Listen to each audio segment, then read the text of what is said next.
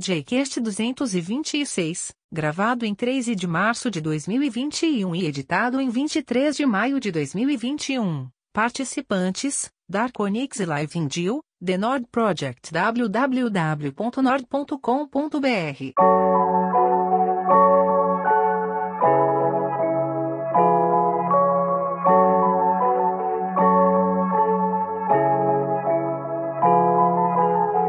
E aí pessoal, tudo bem? Vim aqui lembrar do Apoia-se, que ainda tá rolando, apoia.se barra Project. Uh, a gente ainda tá por volta ali da meta de equipamentos e o plano é comprar Blue Yetis em breve. Uh, um, já, já, já temos o suficiente para comprar, não rolou ainda porque, como eu tô aqui na Argentina, teve algumas dificuldades. É, e outro, imagino que esse ano ainda a gente compra. Então eu queria agradecer, dar muito obrigado a todos que já ajudaram a gente. Obrigado a Adolfo Tonhete, Anania Júnior, Carol Cocumai, Crestoman Citácio, Danilo Zanella, De Oliveira, Felipe Sales, Gustavo Ribeiro, Lucas Tavares, Mariana de Oliveira, Matheus Marvila, Natália Marques, Redroan Patrick e Rodrigo Varandas.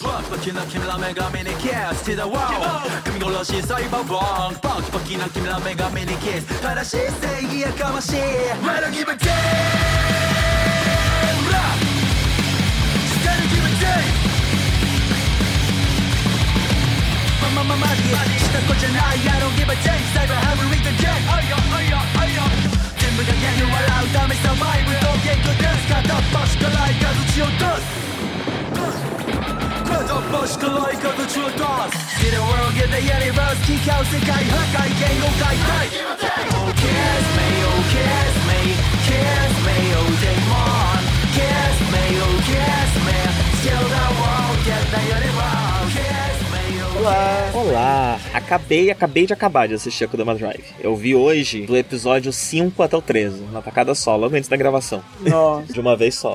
Você viu faz um tempinho já, né? Eu vi faz um tempo, mas é, é um desses animes que tava assim na lista de animes que você tem que assistir da temporada passada, coisa assim, né? Que eu acho que ele foi da temporada, ele foi do ano passado, né? Mas eu esqueci. É, ele é do final do ano passado, eu acho. É, Porque ele foi então- adiado. Acho que ele era pro meio do ano passado, mas por conta do Covid foi adiado pro final. Uhum. É, E aí é isso. Aí eu eu eu sabia desse título quando ele saiu. Eu acho que nessa temporada de anime tem algum que eu assisti, que eu esqueci qual é agora, porque eu não tô com a página da temporada aberta aqui na minha frente. Mas ele é um Uhum. título que na época eu lembro que tava sendo muito bem é, criticado, tava sendo bem falado e tal, e ficou na minha cabeça esse título. E aí depois que acabou, de vez em quando me dá essas noias assim, de eu pensar assim, poxa, quais são é, os animes recentes que estão acontecendo agora que eu não vi ainda, de repente, pra colocar aqui na minha lista pra ver, né? É, naquelas horas assim que você não tá afim de assistir nada, das coisas que você já tem, não, quero alguma coisa completamente inesperada agora. O que eu vou ver? Vou ver um anime. E anime lá. é ótimo pra isso, né? Sim. É, então. Aí, porque é sempre curto, é sempre, é, principalmente esses que são é, histórias fechadinhas, histórias originais e tal. Então é ótimo você pegar e passar, né, um tempo. E aí é isso, aí eu descobri, lendo a lista, falei, ah, é, tem esse Akudama Drive aqui, que eu não sei qual é. Vou ver isso, né? E aí eu acabei gostando bastante, pensei assim, porra, isso daria um Gcast e tal, mas aí acabou, que aí passou o tempo, a gente acabou não gravando, né? E aí o engraçado é que a gente conversando sobre, porque há tempos que a gente não grava um Jcast, né? Então conversando sobre possíveis pautas pra Jcast, eu lembrei, porra, eu vi uma, eu vi todo um anime. Pra que que serve ver anime que não é, vi falar?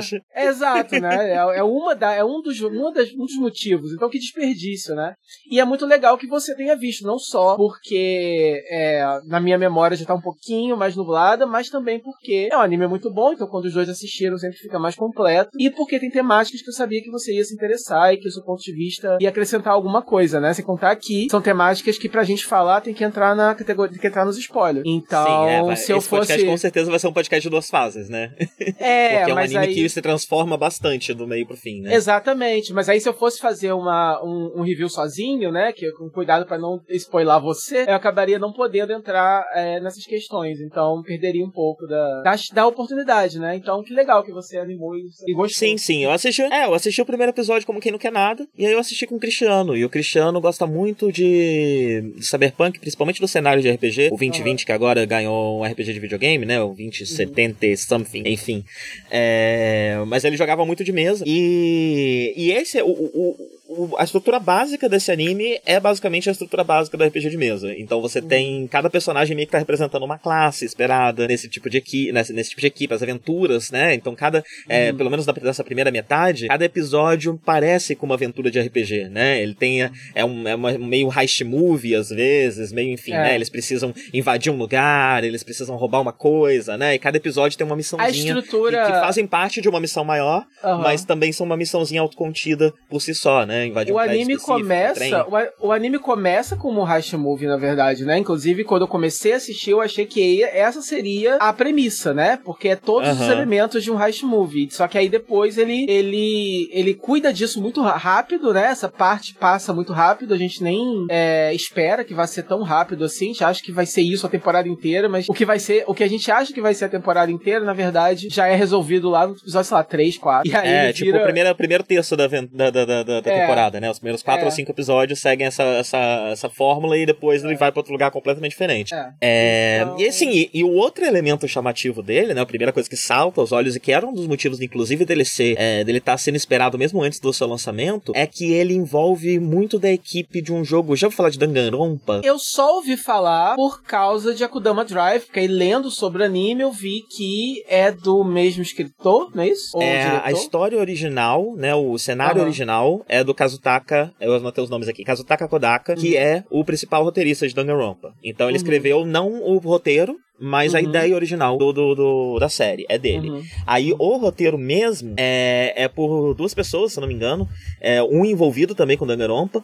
E o outro, é, que faz a Series Composition, que se eu não me engano também dirige, é o Tomohisa Takaguchi, que é o diretor de Digimon Last Kizuna. Ele, Hum. ele sempre foi muito envolvido com, se eu não me engano, com os animes de, de Persona, com as adaptações dos animes de Persona. É, e o- a última grande coisa que ele fez, que ele foi realmente diretor em um enfim, ele, ele, ele parece um diretor que tá começando a pegar a direção principal das suas obras agora, né? Então ele é um meio que um novo nome, né? Do jeito que, que são esses novos nomes na, na indústria de anime. Então, sei lá, ele já tem 40 anos, 40 e tantos anos. É, mas ele tá começando a despontar como diretor agora. E ele trabalhou bastante também, não só na direção, é, mas na, no Series Composition, na, na, na, na- né, em formar essa, essa obra como um todo, né? Então, e ela tem essa estética, ela é uma obra que trabalha muito com estética, né? E ela tem essa estética que o próprio Danganronpa tem. É, eu não sei muitos detalhes também, nunca joguei o jogo, nem vi as, as adaptações de anime que tem. É, mas eu sei que ele tem esse clima meio persona, né? Então ele tem essa, esse, esse design urbano, é, normalmente com uma juventude meio desajustada, ou que de certa forma tá descobrindo coisas sobre si, né? E descobrindo coisas sobre a sociedade, porque é meio que um coming of age, mas um coming of age misturado com uma crítica social. É, e todo esse estilo muito colorido, muito estiloso, né? Que as coisas estouram na, na nossa cara e tem uma- uma- um ritmo muito veloz, né? É, estão muito presentes no anime, né? Tanto que, por exemplo, no primeiro episódio, quando a equipe tá sendo apresentada, é interessante da equipe que nenhum dos personagens tem nome. Eles têm só a sua função, É. né? Aham. é, dentro daquela equipe. Então você vai ter o Courrier, que é o cara que é o motorista, né, basicamente. Você vai ter o Brawler, que é o cara que vai, vai, vai partir pra porrada, a médica. É, e eles são conhecidos por esses, por esses nomes, né, por esses codinomes, que é basicamente a sua função dentro da equipe. E quando eles são apresentados pela primeira vez, é sempre numa cena onde eles conseguem usar bastante das suas capacidades, né, e aí começa uma colagem, né, meio que uma apresentação deles, é, que é quase um videoclipe, um pequeno videoclipe ali, apresentando o personagem de uma forma muito estilosa, muito, muito e aí vem a, a, a, a, quantos anos de prisão eles estão eles estão Aham. condenados, né? E eles têm tipo Aham. 500, 600, 900 anos É. de condenação. É, então é tudo muito carregado dessa, dessa, desse visual, dessa estética, que por si só já é muito chamativa, né? Já é, É. muito é, atraente, né? Porque apesar dela não ser novidade, ela tá reduzida a algumas obras específicas, né? Eu penso Uhum. em Danganronpa, eu penso em, em, em Persona, é, que usa muito desse tipo de estética, é uma, essa, essa estética é, urbana, adolescente, enfim.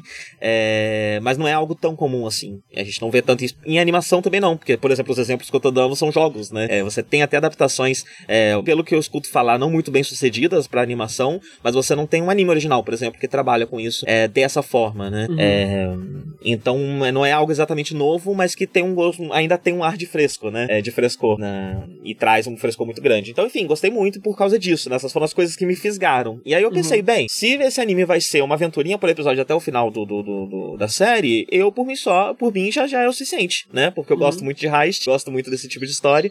Uhum. Então, isso já é o suficiente para me divertir bastante com essa história até o final. Apesar de, num primeiro momento, principalmente, eu achar os personagens meio arquétipos demais. Uhum. Então eles são meio, meio bobinhos, né? Então, sei lá, o uhum. Brawler, o lutador, ele é um cara fortão e burro, basicamente, né? Ele vai lutar é. acima de qualquer coisa. E é, enfim, um estereótipo que a gente já viu incansavelmente é em, em, anime, né? É, é, o Courrier, ele é o cara caladão, né? Então ele fica no canto dele, tá sempre lá fumando, não, não se envolve é. emocionalmente com nada. É. É, ele é o cara frio, estiloso, cool, né? Uhum. então tu, a maioria dos personagens segue esses, esses arquétipos bem clássicos, né? E bem uhum. rasos, né? A maioria deles. Mas a equipe se forma de um jeito interessante, né? Qual é a premissa básica? a premissa básica é que você tem esses Akudamas, eles são. Uh, é, comum, em, especialmente em RPG de mesa, de, de, de Cyberpunk, você ter um nome pro que são os aventureiros, né? Então Shadowrunner, uhum. Shadowrun eles são os runners. É, então eles são meio, é meio que um nome bonitinho para chamar o, o, os bounty hunters, os caçadores de aluguel desse, de, desse mundo, né? Uhum. É, e aqui eles são chamados de Akudama, que é basicamente pessoa ruim, vilão, né? A palavra japonesa pra, pra, pra vilão, pra, uma, pra, pra, pro malvado da história, né? Uhum. É, e, e aí tem esses vários Akudamas que estão sendo chamados para um trabalho que é um resgate desse do Cut Trough, do corta-gargantas, né? Que ele é um, um, um também um Akudama que tá sendo condenado pelo assassinato de, sei lá, mil pessoas, a gente pra caralho. É, é e essa, eles recebem... essa, é uma, essa é uma sociedade, assim, né? É, é um, o anime tem uma estética é, cyberpunk, né? E essa sociedade, é, esses Akudamas, eles são os principais é, bandidos, né? Os vilões, assim, da, da, da cidade. Então eles recebem essas sentenças, como você falou, né? Essas sentenças muito carnavalescas, assim. É tudo muitos anos de prisão, centenas de anos de prisão, e aí quanto mais anos de prisão, mais é, street cred você tem, né? Mais uhum. famosinho você é. Só que aí também tem essas execuções públicas e tal, e é todo um evento e pá. E aí. E aí isso tá acontecendo com esse cutthroat, né? Sim, e, esse, e aí esses vários. Esses vários Akudamas recebem uma missão de um contratante misterioso para basicamente resgatar ele da execução, né? Uhum. Só que no meio dessa treta, vão parar dois personagens, né, que não são exatamente o Akudamas como os outros, né? Todos é. os outros são Akudamas muito experientes, muito famosos e tal. E aí tem esses dois personagens. Um dele é um personagem mais secundário, é o Hoodlum, é como ele é chamado, né? É. Que é tipo um ladrãozinho. E ele tem tipo uma pena de 8 anos, uma pena comum. Ele é um, um, bandido normal, ele não é um, um Ele pega, ele pega mentira, né? Ele fala que ele tem não sei quantos anos, mas ele não É, ele fala que tem 500 milhões, né? É.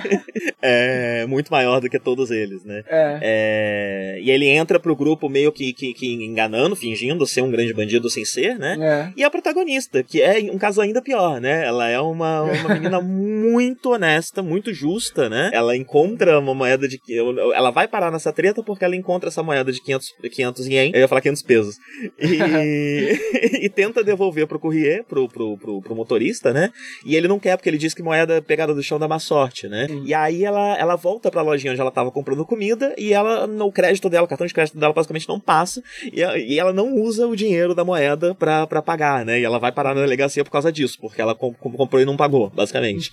é, só que aí, no meio dessa treta, ela vai parar no meio dessa missão, né? E uhum. também é, cai, cai na, né, começa a ser parte desse grupo como a Swindler, é, que é meio que o golpista, né? O com artist. É esse uhum. arquétipo do, do, do, do, golpista. É essa posição dela, né? E, o, de certa forma. O arquétipo, ah. assim, o arco dela, na verdade, também é bem básico. Essa série tem a sorte de ter personagens muito carismáticos, porque eles realmente estão trabalhando com arquétipos muito básicos, muito, muito conhecidos. Então, assim, o arco dela não é diferente. Na verdade, ela é a pessoa é, comum do dia a dia, né? Que nunca se envolveu com nada problemático. Ela é uma garota meio, sei lá, meio. Uma patricinha, né? Japonesa dessa que a gente conhece, tem o cabelo coloridinho, se veste bonitinho, não sei o que, toda fofinha. E aí é o arco dela virando isso e, por acaso, entrando nessa vida de bandidagem e se desenvolvendo e meio que gostando e meio que se caminhando pra virar, né, um Akudama. A, a história de origem dela pra se tornar um, um, a- um Akudama é, totalmente formado, né? Tipo, essa, logo no começo você já vê que esse vai ser o arco, né? Porque ela ali é o ponto de vista de fora, né? De quem tá entrando nesse universo da, da, da bandidagem. Então, a gente sabe desde o começo que a- ela eventualmente vai acabar se tornando realmente parte da gangue, né? Parte do grupo. Mas, mas no começo não. No começo é só é, por acidente, né? Por acaso. Sim. É, e bem, aí dessa primeira missão eles acabam numa situação que eles basicamente são forçados a continuar fazendo missões pra esse Uhum. para esse contratante misterioso até eventualmente descobrir quem ele é, né? Que aí é a virada que a série dá. É, lá pro, como você falou ali pelo episódio 4 5, né? Uhum. É, outra coisa que chama atenção nela no primeiro momento é que ela, ao contrário do que você, sei lá, você, você- sei lá, passa pela sua cabeça que ela se passaria em Tóquio, né? Mas É. ela se passa em Osaka, ela se passa em Kansai, é, na região de Kansai, né? Então você tem muito da cultura de Osaka nessas pessoas, você tem muitos detalhes, eu- é uma quantidade de detalhes, inclusive, que eu nem tenho conhecimento pra pegar todos eles, né? Eu imagino que uma Uhum. pessoa, um japonês vai, vai ver uma, uma, uma quantidade de coisas ali que, que, que, Uhum. que foge da nossa compreensão, né? De símbolos, de, de imagens, prédios, né? É, eu tava lendo um pouco depois e, tipo, aquela torre principal que, que, que aparece, né? Ela é, ela é uma torre muito importante de Osaka. É, o castelo de Osaka chega a aparecer num determinado momento. O próprio Shinkansen, né? O trem-bala que liga Osaka a Tóquio é muito importante pra trama. Uhum. É,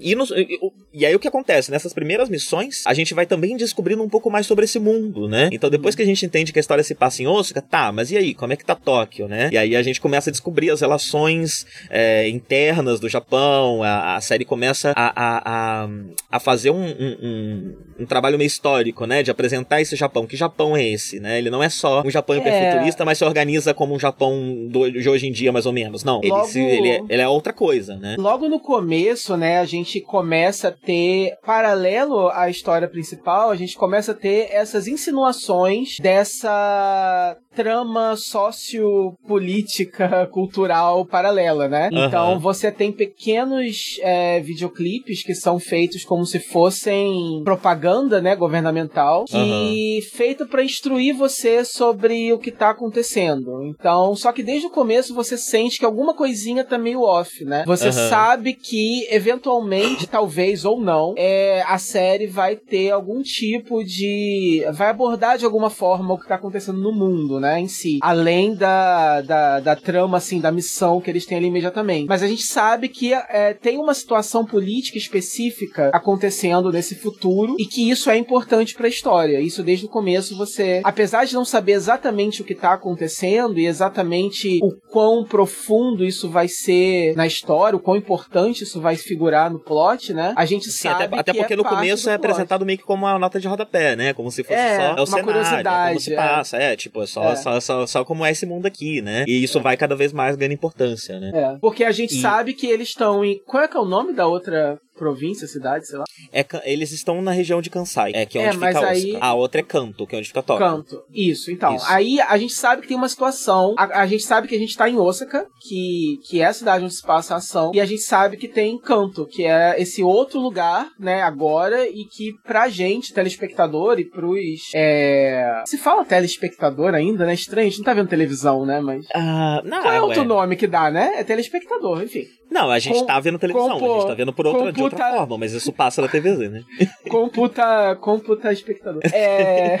Stream Você pode usar só espectador, que aí serve É. pra qualquer situação. É, verdade. O espectador e os personagens, né? Eles, a gente tá baseado numa parte só, né? Mas a gente sabe que tem esse outro lugar, né? E é um e, e- e- e tem essa dinâmica de hi- hierárquica entre Aham. essas duas cidades, essas duas regiões. Mas a gente não entende exatamente qual é a treta. A gente só sabe que a galera de Osaka, ela é, é, ela tem, tem uma reverência, né? Com, com esse pessoal de, de canto. Então rola assim uma. E aí, logo no começo, é, eles explicam mais ou menos qual, qual é da treta. Mas como eu falei, né? Tipo, você não sabe nesse começo é, se isso vai ser importante ou não, ou se isso é só realmente uma curiosidade pra deixar esse mundo um pouco mais completo pra quem for nerd, pra quem, para quem conhecer. De repente, eles estão pegando elementos históricos e estão extrapolando. De repente, é só um Pra transformar numa franquia, né? É. um jogo baseado, aí explora É. o mundo, cresce o mundo. enfim, né? É, Muitas então, possibilidades aí. então a gente não a gente não sabe, porque os primeiros episódios se concentram mais mesmo no aspecto do Raiz, não só na missão, mas também em apresentar os personagens. E assim, por mais que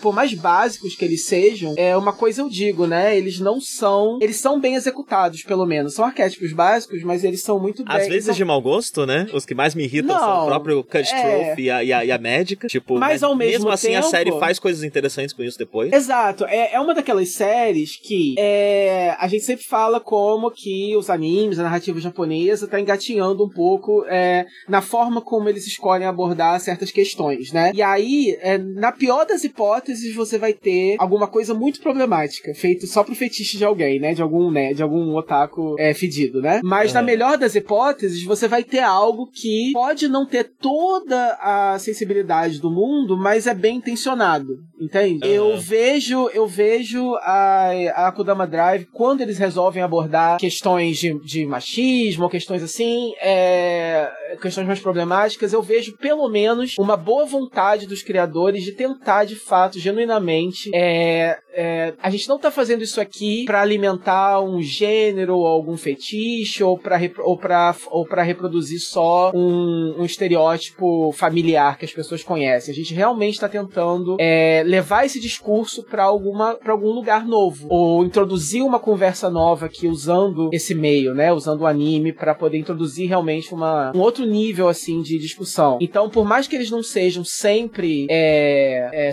bem sucedidos nessa missão, eu tenho a impressão, não põe a mão no fogo por ninguém, né? Mas eu tenho a impressão de que eles são bem intencionados, porque no geral não teve nada que me chocasse ou que me impedisse de recomendar isso pra alguém mais sensível, por exemplo. Aham, Alguém sim, que não sim. tá acostumado com a narrativa japonesa, por exemplo, até aquele anime bem problemático que você passa pano, de repente você não recomenda isso pra alguém que você sabe que levaria muito a sério, que aquilo ali seria um deal breaker pra pessoa, né? Não, isso aqui é demais pra mim, não vou conseguir ver. Não, tipo, não tem nada assim a Kunama Drive, né? No máximo você tem uma coisinha ou outra que fica assim, hum, né, questionável, né, o bom gosto disso. Mas no geral dá pra dá para perdoar tranquilo, ó. Pois é, pois é. A coisa, a, a- a impressão que eu fico, né, é que esse é o único elemento fraco da série. Tipo, se, a, se a série tivesse personagens bons, profundos, enfim, realmente Uhum. construídos de uma forma mais rica, seria um masterpiece. A gente teria um, basicamente um novo como Cowboy Bebop, na minha opinião, sabe? Aham, A sim. gente teria um grande anime, sabe? É. É, que vai ser lembrado pra sempre, sabe? É. E talvez ele até já seja isso, né? Mas esse elemento falta. Ao mesmo tempo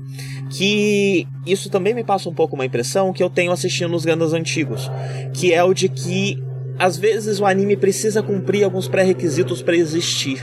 Ele É. precisa se encaixar em um gênero mais batido, mais corriqueiro, pra poder, enfim, né? Tem dinheiro pra existir, passar na TV, no horário bom e tal, né? É. É, então é, também tem isso, né? Ele E esse é um precisa... anime. E esse é um anime que, é, é assim, né? A gente não falou disso ainda, né? Mas visualmente falando, ele tem valores de produção muito elevados. O traço é Sim, lindo, a animação é muito boa, as cenas de ação são ótimas. Todo episódio tem alguma cena de ação muito incrível. Os backgrounds são muito interessantes, porque, como eu falei, tem cyberpunk, então eles foram até o fim nisso, né? De misturar a- as referências arquitetônicas, assim, de, da, da, da região que eles estão retratando. É, como você falou, a gente, não, a gente não tem muita referência direta, mas eu aposto que alguém que tenha, alguém que conheça, vai conseguir ver nos cenários do anime que, na verdade, o que eles estão fazendo é pegando os cenários, mais ou menos as regiões existentes, e extrapolando elas como seria isso aqui no futuro cyberpunk, né? Então, são backgrounds muito detalhados, e eu acho o traço muito bonito, os olhos dos personagens, principalmente, são muito detalhados, já muito expressivo. Então, isso não é barato de fazer. Então, infelizmente, você tem que garantir que isso vai dar lucro, né? Sim, então, sim, graças a. Deus, a gente tem que, tem, tem que dar graças a Deus que não tem muita, muito shot de calcinha, não tem essas coisas, porque pra um, né, porque pra um anime desse, Aham. a, gente, a, a gente é da época que pra um anime ser bem feito e, e bom, ele tem que necessariamente ser todo focado em objetificar alguma mulher, entendeu? Aham. Porque senão não vai ter dinheiro pra ele. E aqui não, aqui você tem um anime que ele se desenrola como ele quer ser um filme de ação, né, convencional, um blockbuster, em forma de anime. Ele não quer necessariamente ser material de punheta pra ninguém, né? Então, é isso. Sim, sim. Você O- tem uma personagem hipersexualizada, né? Mas ela também Mas- é um. é- e ela é, de um, ela é um arquétipo que é hipersexualizado até no ocidente, né? De certa forma, né? Ela Exato. tem esse, esse quê de femme fatale, né? Enfim. Exato. E ela, e É. ela, pelo menos, ela é dona da sua própria sexualidade, ela é dona da sua própria. Ela é dona, ela é um pouco dona da sua própria narrativa, bem ela ou mal é a ali, Fujiko né? Fudio. Desse grupo do Lupin, ela é a Aham, Fujiko. Exato. Né? É, é- é esse o papel dela ali, né? Só que a Fujiko Mini, né? A, só que a. só, só que a Fuji, só- é, é isso que você tá falando, né? A Mini? Não é o nome dela? É, Não é Fujiko Fudio? é Mini. Ou isso é uma outra pessoa? Fujiko Fudio é um mangaká. É, Fujiko Mini. Não, Fujiko Mini, Fujiko Mini, sim. É, o, ela, mas mesmo ela, né, naquela, na própria série dela, ou nos filmes subsequentes que, que vieram baseados mais ou menos na série, né, é, eu acho um pouco que tem muita nudez necessária, ela tá totalmente nua em momentos em que não precisava, ela tá totalmente nua, então Aham. eles, eles, né, eles, é um pouco complicado. Mas nesse caso eu achei bem ok, né, ela tem umas cenas de sexo e ela tá transando porque ela quer, ela não tá nem aí, entendeu? Então... Sim, sim. É, e ela é uma das. Ela, na verdade, o que você falou do dela e do Cutthroat serem os personagens com que acabam tendo rumos um pouco mais problemáticos, mas ao mesmo tempo eles são os personagens que mais fogem do molde inicial deles, né? Outros personagens não evoluem tanto, eles não, eles vocês sabem que eles são, bom, a gente sabe que eles são Akudama, a gente sabe que eles o que eles têm traços maníacos e psicóticos, porque isso é apresentado desde o começo, mas eles Todos têm eles sim têm, inclusive, evolução. né? Todos eles têm, sim. Mas é, no caso deles, eles são um pouco mais psicopatas, né, mesmo. Os outros têm um lado mais humano, esses dois não. Mas, mas mesmo assim, eles tomam rumos um pouco inesperados. Eles são dos personagens os que mais evoluem pra outra coisa, né? Um pouquinho diferente. É, pois é, por isso que eu falei que a série usa isso de um jeito interessante depois, né? É. Então, no primeiro momento incomoda, mas aí a série faz um outro negócio com esses personagens, que, enfim, daqui a pouco a gente comenta, né? É, que que, que dá, um, dá um pouco mais de valor pra isso, né? Então, É. assim, a- a- apesar dela, dela né, ser, digamos que, que, que, que essas coisas estão lá, né? Esses personagens muito arqueti- Uhum. arquetípicos estão lá, é, por uma exigência, qualquer coisa do tipo, a série sabe usar isso pra contar o resto da história que ela quer contar e que é muito mais profunda do que parece no primeiro momento, né? Que é É. uma história sobre esse mundo, é uma história que envolve a questão política, é muito profundamente e que aí a gente precisa abrir um bloco de spoilers pra falar mais sobre, né? É, mas a gente pode, a antes- gente pode, a gente pode falar só, só, só como teaser mesmo, pra deixar o review sem spoiler, né, mais completo, que a série ela se, é, ela, ela tem três é, aspectos assim, né? Então ela começa, co- ela tem essa, até lendo reportagens e tal, você vê que realmente esse foi o é, a referência que eles quiseram buscar, que é uma coisa meio Quentin Tarantino, meio daquele filme famoso deles que eu esqueci o nome. O Cães é é? Né? Isso, então, essa foi mais ou menos a referência. Inclusive, a exato. série tem. Cada episódio é chamado pelo nome de um filme. É, e não são filmes cyberpunk. é, são filmes. Uhum. Aham. e nem, nem todos são americanos, inclusive, né? Aham. Tem o Brother, que se eu não me engano é japonês, ou coprodução. Tem um filme francês é, no meio. Inclusive, eu saí da série, porque a maioria desses filmes eu não assisti. Então, eu Aham. saí da série meio que com uma listinha de filmes pra ver depois, né? Porque parecem ser filmes muito bons. E que a série. é, e aí, o episódio ele vai trazer pelo menos alguns elementos daquele filme pra dentro do, do, do, do episódio, né? Então, tem, tem um episódio do Iluminado, por exemplo, né? Além do de Aluguel. Acho que de Aluguel e Iluminado são os dois filmes. Tem, tem o Speed também, né? O Velocidade Máxima. É, são, são os filmes mais famosos é, listados ali, que mais chamam a atenção, né? É. E aí você tem esse esse esse lado Tarantino, que é o, é o caso de esse grupo de misfits, né, de foras da lei que estão se encontrando pra fazer alguma coisa. Então, apesar deles serem fora, fora da lei, não prestarem, e a série não faz esforço pra transformar nenhum deles num anti-herói ou pra dar algum bom motivo, não, eles não prestam, eles são bandidos, entre aspas, né? Tipo, no sentido de que é, depois isso, esse, esse conceito ele é discutido, o que é ser, né? O, não- o, que é ou não ser fora da lei, né? Nessa realidade. Mas, de qualquer forma, eles não. A série não se preocupa muito em amenizar suas ações pra que eles sejam mais. Porque você já tem a protagonista, né? Que, que é meio o seu compasso moral ali. E você tem o Courrier, que também, né? Então, assim, você tem personagens ali que, que tem essa moralidade um pouco mais ambígua que você pode é, torcer, e aí isso deixa caminho livre para que outros personagens do grupo sejam mais é, tradicionalmente. Sejam só os escroto mesmo, né? Vilanescos, é. Eles podem ser É. escrotos em paz, mas aí todos eles são muito carismáticos, muito charmosos e tal, e aí você consegue é, se identificar e curtir todos eles, né? A, a série tem um ritmo muito dinâmico, ela não para de mudar. Cada vez que você acha que ela vai assentar num tipo de plot ou numa situação, ela muda, né? De novo. Então, Sim. começa como um heist movie e aí depois introduz esse elemento é, político e, e, e, e social e tem. É, Tem episódios que- ali no meio que são basicamente um shonen de lutinha, né? Tem um ou dois Exato. episódios que são basicamente lutas gigantescas. É, você tem é, a coisa do. você- bom, enfim, obviamente a coisa do sci-fi, com conceitos é, básicos também de sci-fi, mas muito interessante. É, e até variados, pega- inclusive, né? A tecnologia é explorada de uma forma bastante variada. É. Você tem questões é, existencialistas também, um pouquinho, nada muito profundo, muito cabeçudo, mas assim, interessante, que, que, é, que combina ali com o que está sendo feito, que enriquece o, o que você tá, o que já estava bom, né? E dá uma enriquecida ainda mais. É, e é isso. E ainda tem uma discussão ali de, de é, essa coisa, né? Você está acompanhando fora da lei, né? E aí você também tem na série a instituição é, policial que persegue esses foras da lei, né? E aí, Aham. sur- surpreendentemente, né, num ano marcado aí que a gente teve ano passado, né, por, por Black, Black Lives Matter aqui no Ocidente, discussão sobre brutalidade policial, eu não faço ideia de como que essa discussão existe no, no Japão. É uma coisa até curiosa para se pesquisar e ler se isso, se existe algum tipo de discussão envolvendo, é, questionando práticas policiais lá, ou se é de boa, não sei. É, esse- mas eu sei algumas coisas. Eu- Ok. Termina, termina o seu Mas, não, raciocínio eu assim, eu eu só- sei. eu só, eu só sei, dizer- eu só quero dizer que, surpreendentemente, né, a série também resolve abordar um pouco disso, né? O que significa, Aham. porque esses personagens você só aceita que eles são Akudama, eles são bandidos e tal. Mas aí a série, ela desafia um pouco a sua percepção do que que é você ser fora da lei e do que que é você estar dentro da lei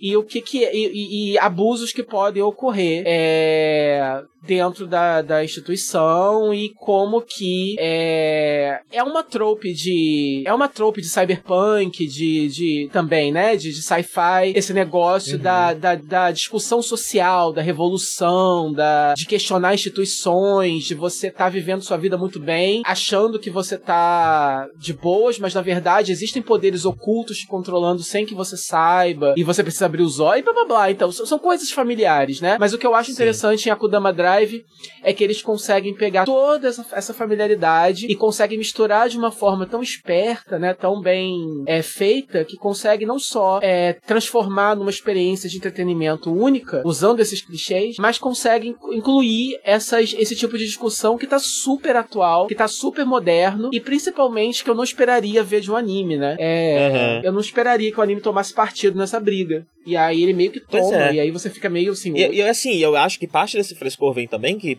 que, que vem, eh, são, são, são elementos clássicos do gênero, mas eles são aplicados a questões muito particulares e muito internas do Japão. Aham. É, então, são elementos clássicos num cenário diferente do que a gente costuma ver, né? Uhum, É, então, isso por si só já, já traz muita, muita riqueza, né, pra, esse, uhum. pra, pra, pra forma como isso é aplicado é, dentro da obra. E você falou sobre discussão é, policial, que eu sei Uhum. É, no Japão tem, é, uma das principais questões é que a polícia japonesa ah, tende a pressionar ah, qualquer pessoa pega pra para admitir o crime, né? Não. Então eles tentam andar com certas investigações porque é melhor prender qualquer pessoa de qualquer jeito do que não prender ninguém, por exemplo Hum, né? E essas são questões internas que você tem lá. É, a violência policial por si só, a, a impressão que eu já tive, né, de japoneses falando principalmente sobre Black Lives Matter, é que uma polícia tão violenta como a polícia americana ou como a polícia brasileira é um pouco chocante pro, pro japonês, né? Uhum. Então a, a violência que a polícia perpetua no Japão é uma violência mais velada, como, né, como a maioria Uhum. das coisas na cultura japonesa, né? É, e menos menos brutal, né? Menos menos é, imediata. Então tem um certo choque. Ah, mas trazer esse assunto realmente pro anime é, é muito surpreendente, né? E já diz muito do tipo de coisa que o anime tá querendo discutir, né? Porque apesar de você não ter Estados Unidos em momento nenhum do anime, quando, nas situações políticas que ele descreve, é, há um fantasma lá, né? E, enfim. Aí eu também deixo pro bloco de spoiler pra falar mais. Mas tem, um, tem, uma, tem, tem uma mão fantasma um, do- dos Estados Unidos em, em torno de muitas das questões que o, que o, que o anime discute, né? É, eu acho que. Então, assim, em suma, né? É, fechando assim o spoiler free. É, eu acho que é um anime que ele é visualmente muito bonito, como eu falei. é, cenários, animação, cenas de ação incríveis. A narrativa tem uma. É, muito dinâmica também, então a história progride de uma forma muito satisfatória. Ela nunca se arrasta é, para além do necessário. Você pode até achar de repente, se você se apegar a algum aspecto da história, você pode dizer que a série se perdeu para você. Depende de cada um, né? É, ah, eu tava curtindo muito o Heist Movie, então de repente virou esse outro negócio e não gostei tanto. Pode ser que aconteça, não sei. Para mim, eu gostei Uhum. da surpresa, né? É, e, e eu acho que e eu acho que não só é um anime que traz diferentes referências, mas ele consegue, ele é muito bem sucedido em é, usar essas referências, né? Então, é, nenhum, é, nenhum lado dele, pra mim, é necessariamente mal feito. Então, eu poderia dizer assim: ah, a parte, a parte do heist não é tão legal, não é um heist tão legal. Não, é um heist bem legal. Inclusive, é um dos maiores problemas pra mim de heist movie em geral é que você é, reúne uma equipe de especialistas. Você tem o hacker, você tem o ladrão, você tem ah, o, o especialista em disfarces, você tem o blá blá blá. E aí, quando você vai executar o plano mesmo, você vê que ninguém usa a sua especialidade. É só uma coisa cada um aleatória. deles faz no máximo uma coisinha e acabou, né? É, isso é, uma, isso é uma das coisas que matam pra mim. Um, um, um heist movie ou uma série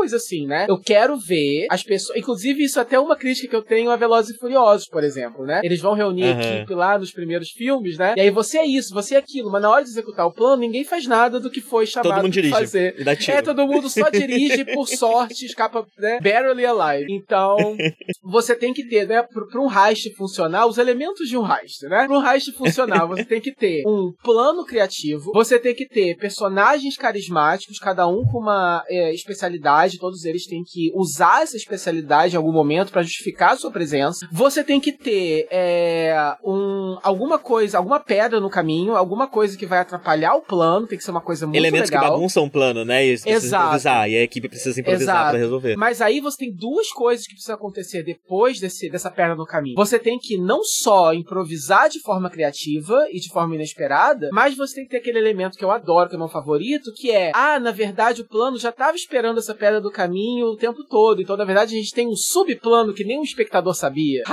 Tem que ter isso também, entendeu? Então, eu não lembro se isso tem a Kudama Drive agora, não lembro mais. Mas assim, eu sei que no, também. é, no geral, o heist deles é um bom heist. Então, e aí quando vai pra outras coisas, tem outras coisas legais também. A tem mono, a, a, a Doctor, né? Por mais que ela seja uma personagem é, louca, é- ela é tão cheia, ela é uma personagem muito rica, apesar dela ser a femme fatale, ela ser uma psicopata. Tem um monólogo com ela pós-sexo que ela faz com um cara lá que é muito interessante, entendeu? Que ela fala qual Sim, é a sim. filosofia de vida dela e você realmente entende quais são as motivações dela, né? Ela é uma personagem imprevisível e, e então São motivações de uma pessoa louca, mas você entende que tipo de doida ela é, você né? entende, é. E ela tem uma parada, e a série te surpreende em vários momentos, que a Doctor mesmo tem uma parada que ela consegue se remendar e fazer cirurgias em si mesma de formas, assim, muito Sim, tem, exageradas, um né? de, então, tem um pouco de body horror, né? De vez em quando. exatamente. Elemento, né? A série é bem gore, tem isso, né? Ela não tem vergonha de A mostrar versão que eu vi era sangue. censurada. A de Vasco era. Não lembro, qual tipo de censura que você viu? De vez em quando aparecia um borrão preto na frente. Quando tinha um machucado mais pesado, assim, sei lá, alguém perdeu um braço, uma perna, apareceu um borrão preto de leve, assim. Só Eu pra não você não lembro, ver, sei lá, ossos, lembro. postos, esse tipo de coisa. Eu não sei, eu baixei do. Eu baixei do, do Nia. né? Foi, foi isso que você baixou? Foi o hip da Funimation. Sim, eu também, mas. Então é isso, a gente viu a mesma é coisa. a mesma coisa. Eu, eu achei gore enough. Eu não, eu não lembro muito bem da Sim, já- censura, mas eu, Eu não, achei. não senti falta, não.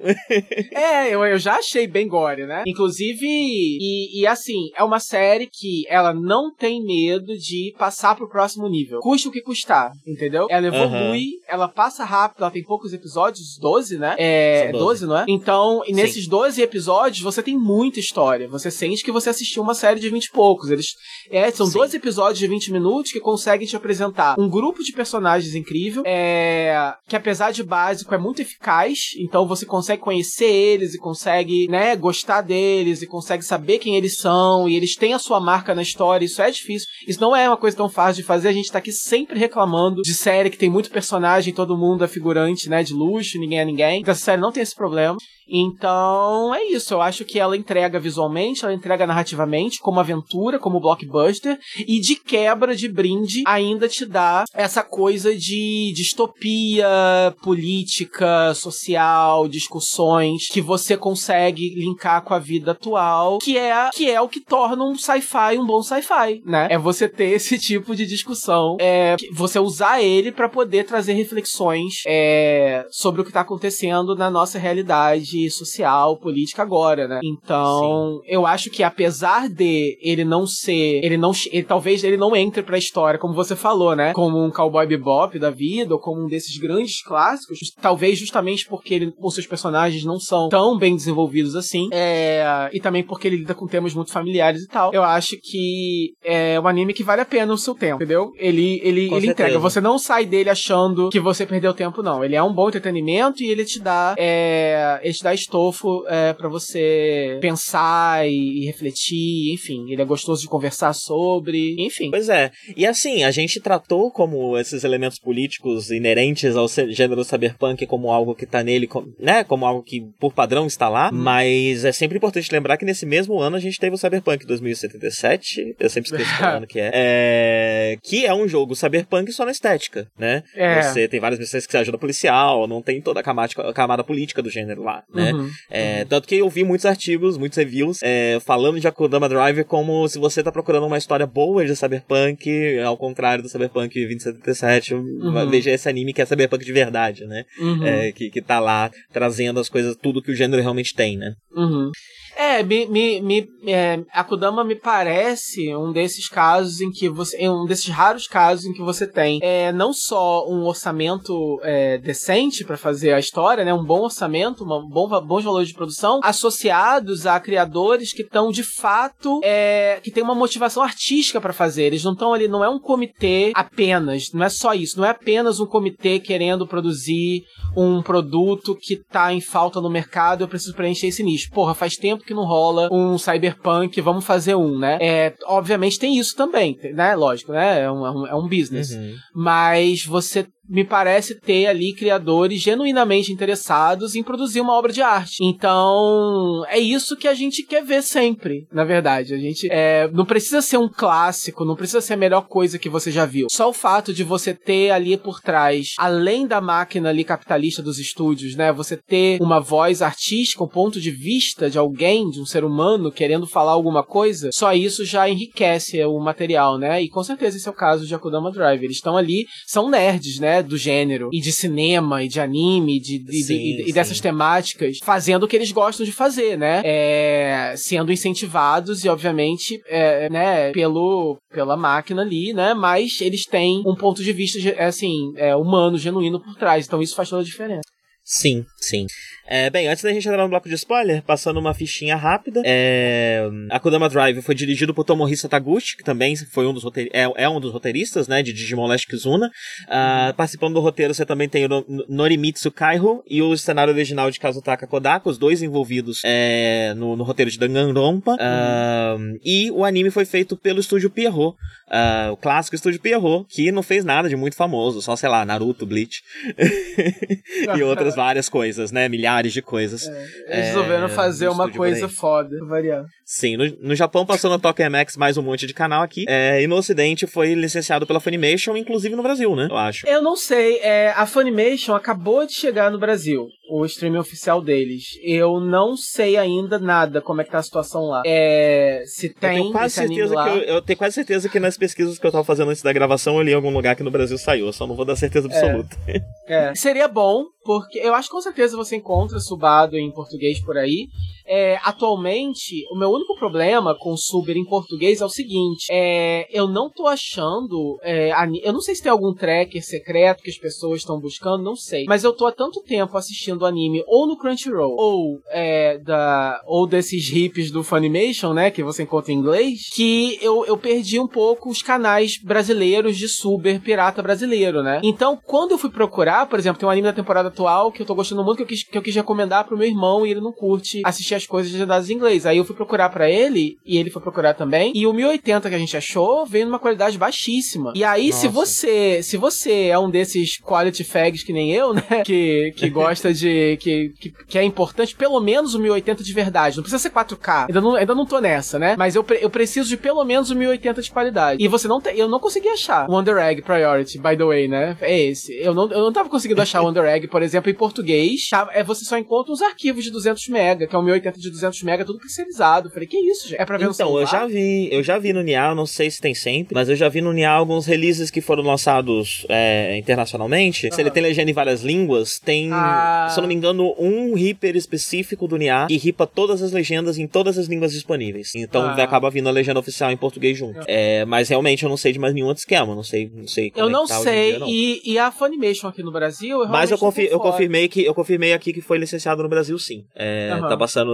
na- Funimation brasileira. Então, Ah, então pela tá. Funimation brasileira dá pra ver a Kudama Drive. A única coisa ruim do. Bom, a Funimation comprou a Crunchyroll, né? Então agora elas são basicamente a mesma coisa. Só que eu ouvi comentários de que o player da Funimation é tipo o player da Crunchyroll no começo, quando era bem ruim. Nossa, que era horrível, sim. É, eu não sei ainda. Eu não sei qual é a dificuldade. Por que, que não pode ter a porra de uma Netflix de anime boa, entendeu? que tenha tudo Aham. e que o player seja incrível, entendeu? Então é isso. Vocês não podem continuar exigindo. Velho, não existe nem é, aplicativo nas Smart TVs pra Crunchyroll e Funimation. Você tem que entrar no browser e entrar no site se você quiser entrar, então plugar seu computador na televisão pra poder entrar e ir pela internet mesmo. Então assim, eu não sei qual é a dificuldade. É, é tão caro assim, eu não entendo. Você é programador, me fala. Qual é a Ah, dificuldade de mercado, A fazer dificuldade é o mercado e o capitalismo. É, você, nenhum programador está fazendo um bom produto. Todo programador está fazendo o que pode, enquanto está sendo pedido para fazer tudo na metade É. do tempo, mudando de uma hora para outra, sem nenhuma especificação bem feita, de É. qualquer jeito. Porque o que importa é ter o marketing, no fim das contas, é ter o que mostrar. Porque- E não aquele produto ser um produto de qualidade de verdade. Porque eu vou É te falar, por mais, por mais pró-pirataria que eu seja, é, é muito prático você ter um serviço de streaming. Então, tendo dinheiro, eu digo, não, vale a pena, assina, entendeu? É, o Crunchyroll, por exemplo, agora, ele tá muito melhor do que era antigamente. Os simulcasts são muito úteis. Bem melhor, sim. É, eu ainda mantenho ele por enquanto, né? Não sei por quanto tempo ainda, vamos ver. Mas ainda tá rolando. Mas assim, é, eu gostaria eu muito de assinar. Continua, continua É. que quando eu quero, Eu quero usar, usa a entrar- sua. É, vamos ver o que vai acontecer. Mas, vamos lá, né? Vamos ver. Mas assim, é. Mas, por exemplo, o Crunchyroll tem um problema que a sua internet tem que ser muito boa e muito estável pra poder, porque o player trava muito. É. é, não tem é, vibe pular abertura, não tem você múltiplas contas, isso, é- isso é muito ruim. Não tem você, por exemplo, dar play no episódio ele voltar do começo, o episódio já assistido. Então, se alguém assistiu um anime na sua conta e você vai lá e vai assistir, ele vai estar todo assistido. Então você vai ter que voltar, ele vai começar do começo, vai começar do meio, quer dizer, tudo isso. Já aconteceu de assistir alguma coisa que você ou seu irmão tava assistindo e o episódio É. só começou na metade. Aí você toma um susto, pega um spoiler, entendeu? Então, assim, então é por isso, por exemplo, que eu não posso assinar embaixo totalmente do Crunchyroll, porque pra mim isso são coisas imperdoáveis. Se você tá lançando um produto no mercado que você quer competir com a pirataria, você tem que ser melhor do que a pirataria. É simples. Não tem o quê? Não tem, não tem o quê. Então, assim, eu não, eu não tenho que fazer caridade pra você, mega corporação. Você tem que fazer o possível pra me agradar. Sou eu que tô te pagando. Eu que sou pobre, você é rico, entendeu? É você que tem que beijar meu pé, lamber meu saco, entendeu? E me dar um produto de qualidade, não é o contrário. Então é por isso que eu não assinei Funimation. Não só porque eu não tenho dinheiro, mas porque tá todo mundo dizendo que é um serviço que tá muito é, furreca ainda. Então, Sim, vambora, Você quer entrar galera. baixar um torrent e assistir no VLC, é tão fácil, né? Velho, Jujutsu Kaisen, é, que tem na Crunchyroll, no Simulcast, eu tô baixando, porque eu vou entrar na Crunchyroll e fica travando, porque a minha internet tá, no, né, minha internet tem, tem problemas, e tem vários problemas aqui com a internet, então eu- eu- não funciona, tem dia hoje que não funciona, o Crunchyroll de jeito nenhum. Eu quero ver Jujutsu Kaisen, o que, que eu faço? Eu vou no torrent, eu baixo em 10 minutos e vejo a porra do episódio. Então assim, vamos trabalhar, galera, vamos fazer Melhorem. esse produto ficar, melhorem, pelo amor de Deus, melhor. Seja pelo menos o nível Prime Video, entendeu? Porque no meu ranking de streaming tá assim, tá? Netflix é o melhor. Em termos de usabilidade e tal, é o melhor, né? É, logo depois veio o Prime Video e aí é, tem outros que eu não conheço. Eu já tive experiência de usar Globoplay, é também uma merda. Não tem a qualidade péssima de alguns seriados. Não, não, não é 1080p de verdade. Dependendo do tamanho da sua TV e da resolução dela, vai ficar horrível. Parece RMVB, não dá pra ver. Então Globoplay melhore. É, e o pior de todos disparados. Já falei isso aqui antes, eu acho, mas é HBO Go. HBO Go é uma piada de mau gosto, porque ele é um dos mais caros e é o serviço mais porco que eu já vi na minha vida.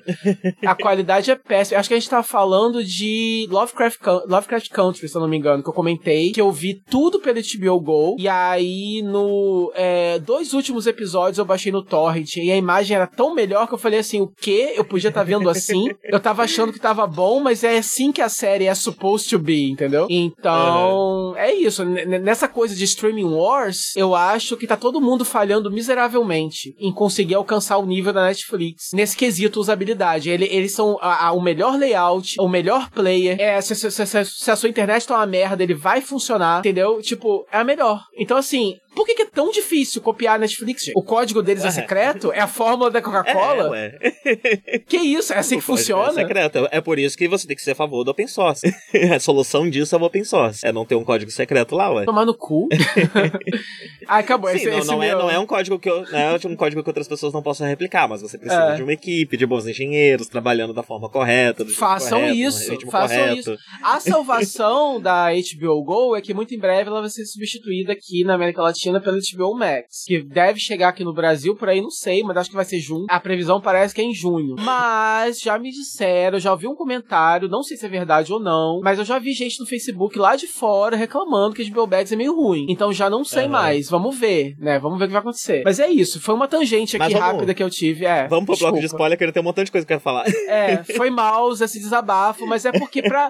Aquele negócio, né? A gente às vezes quer recomendar. Tem muito anime que eu vejo que eu quero recomendar, mas não tem um canal oficial pra pessoa assistir. E eu quero que a pessoa Aham. assista na melhor qualidade possível. Então, assim, é. O, o, o Infelizmente, o streaming tá matando a pirataria. Não é mais tão fácil achar coisas de qualidade Ah, com pirata certeza. como a gente achava, né? Antes. Então, assim, é, é foda você perceber que você tá virando de escravo de um serviço pago que é cagado, que não é tão bom Sim. quanto costumava Ah, ah, ser quando você a de pirateava. Akudama Drive tem um problema. Um problema que eu considerei primário, assim, é, amador, né? Hum. Que a. Tem uma personagem que comenta que o outro personagem é feminista, várias Uhum. vezes. Sendo que ela tá usando o termo feminista do jeito que se usa no Japão. O, o Uhum. feminista. É, Uhum. que, que, né, o, né, o termo em inglês, que é um termo pra chamar alguém de, de cavaleiro, de galanteador, sabe? De alguém que- que, que, Ah. Entendeu? É isso que significa. Mas a legenda só chamou de feminista mesmo, mesmo que faça Super- pouco sentido super dentro do contexto isso. ali, né? É. Eu É, super e aí achei que acaba ela virando um realmente. discurso. Acaba virando um discurso meio escroto, sabe? O que, É. que ela tá falando, sendo que ela tá falando É. outra coisa, sabe? Ao contrário, de certa forma. Eu realmente da achei. Loucura, né, dela, porque é uma personagem maluca. Eu já não lembrava desse detalhe, mas eu realmente achei que ela tava falando de feminismo. E que eles. Não e é. que era um ponto de vista controverso ali que o anime tava jogando na, na Berlinda, só que não. Não é, eu aprendi isso é, porque é, muito famoso o, o manual do Sonic 2, que diz que o Robotnik é feminista. Porque eles Hum. Ah. também traduziram mal traduzido lá. E aí, eventualmente, estudando e tal, eu entendi. Ah, tá, ele é tipo um cavaleiro. Estão falando que ele é um gentleman. Não, que Tô ele é imaginando feminista. agora, tô imaginando agora o Robotnik esquerdomacho, estudante da UFRJ, lá com os, com os, o cis hétero branco, o esquerdomacho lá com, na parada LGBT. Sim. Mas vamos lá pro bloco de spoilers. Valendo? Tututu. É... Bem, qual é o- a base desse cenário? Né? Um pequeno resuminho só pra gente discutir isso um pouco melhor, né? Uhum. É, rolou uma guerra civil no Japão. Uma guerra entre Kansai e, e, e Kanto, né? Uhum. É, que terminou mais ou menos como a Segunda Guerra Mundial terminou pro Japão, né? Com uma Uhum. bomba que Kanto jogou em Kansai, que meio que encerrou a guerra, pra logo em seguida estender a mão, Uhum. oferecendo ajuda, né? Uhum. É, isso que eu quis dizer com o fantasma dos Estados Unidos lá o tempo todo, né? É, Uhum. o tempo todo estamos falando de Kanto, mas não é exatamente Kanto, porque é uma Kanto que está se comportando como historicamente os Estados Unidos se comportam, né? Uhum. É, então não é, é é uma crítica ao Japão, mas é uma crítica ao Japão, ah, o Japão que segue Mas- a agenda americana, né? Mas é, mas é bom pontuar também que o Japão, ele tem uma. O Japão também foi muito cruel e imperialista nos países que ele Com certeza, sim. colonizou, né? Então também é, não deixa de ser. É com certeza tu- é, toda toda toda metáfora nuclear que o japonês usa na- nas narrativas, obviamente é uma referência referência à Segunda Guerra Mundial e aos Estados Unidos. Isso é uma coisa que ficou, é óbvio que é um trauma que tá no DNA artístico deles, né? Mas eu acho Aham. que também tem muito isso também, né? Da, da forma como os próprios japoneses é, lidam lidaram com isso historicamente. Não, com certeza, né? O que eu tô dizendo é da estratégia do morder a soprar, né? De você Ah, tacar a bomba e em seguida, Uhum, enfim. E, uhum. e, tipo, é, é interessante que como ele- ele- a série deixa claro, especialmente esteticamente, eu acho interessante como que a série trabalha muito a estética, porque tem muito é, conteúdo na estética que ela resolve utilizar, né? Então Uhum. o, o, o, o órgão policial, ele usa uma série de elementos... ah, em- nacionalistas japoneses. Ele não Uhum. usa os elementos clássicos do Japão imperialista, ele Uhum. usa elementos, símbolos nacionais que são utilizados pelo governo japonês até hoje, né? Agora, Então né? é como é, pois é. Uhum. Então é como se ele pega, ele, ele tá ele tá falando de um estado fascista, mas não é um estado fascista do passado. Não, é Uhum. o estado de hoje em dia, né? É, é, o- Uhum. é o Japão de hoje em dia usando a, a iconografia de hoje em dia. Então Uhum. ele tá falando dos perigos do nacionalismo de certa forma, né? Do ultra, ultranacionalismo dentro do Japão, não historicamente agora, hoje em dia, né?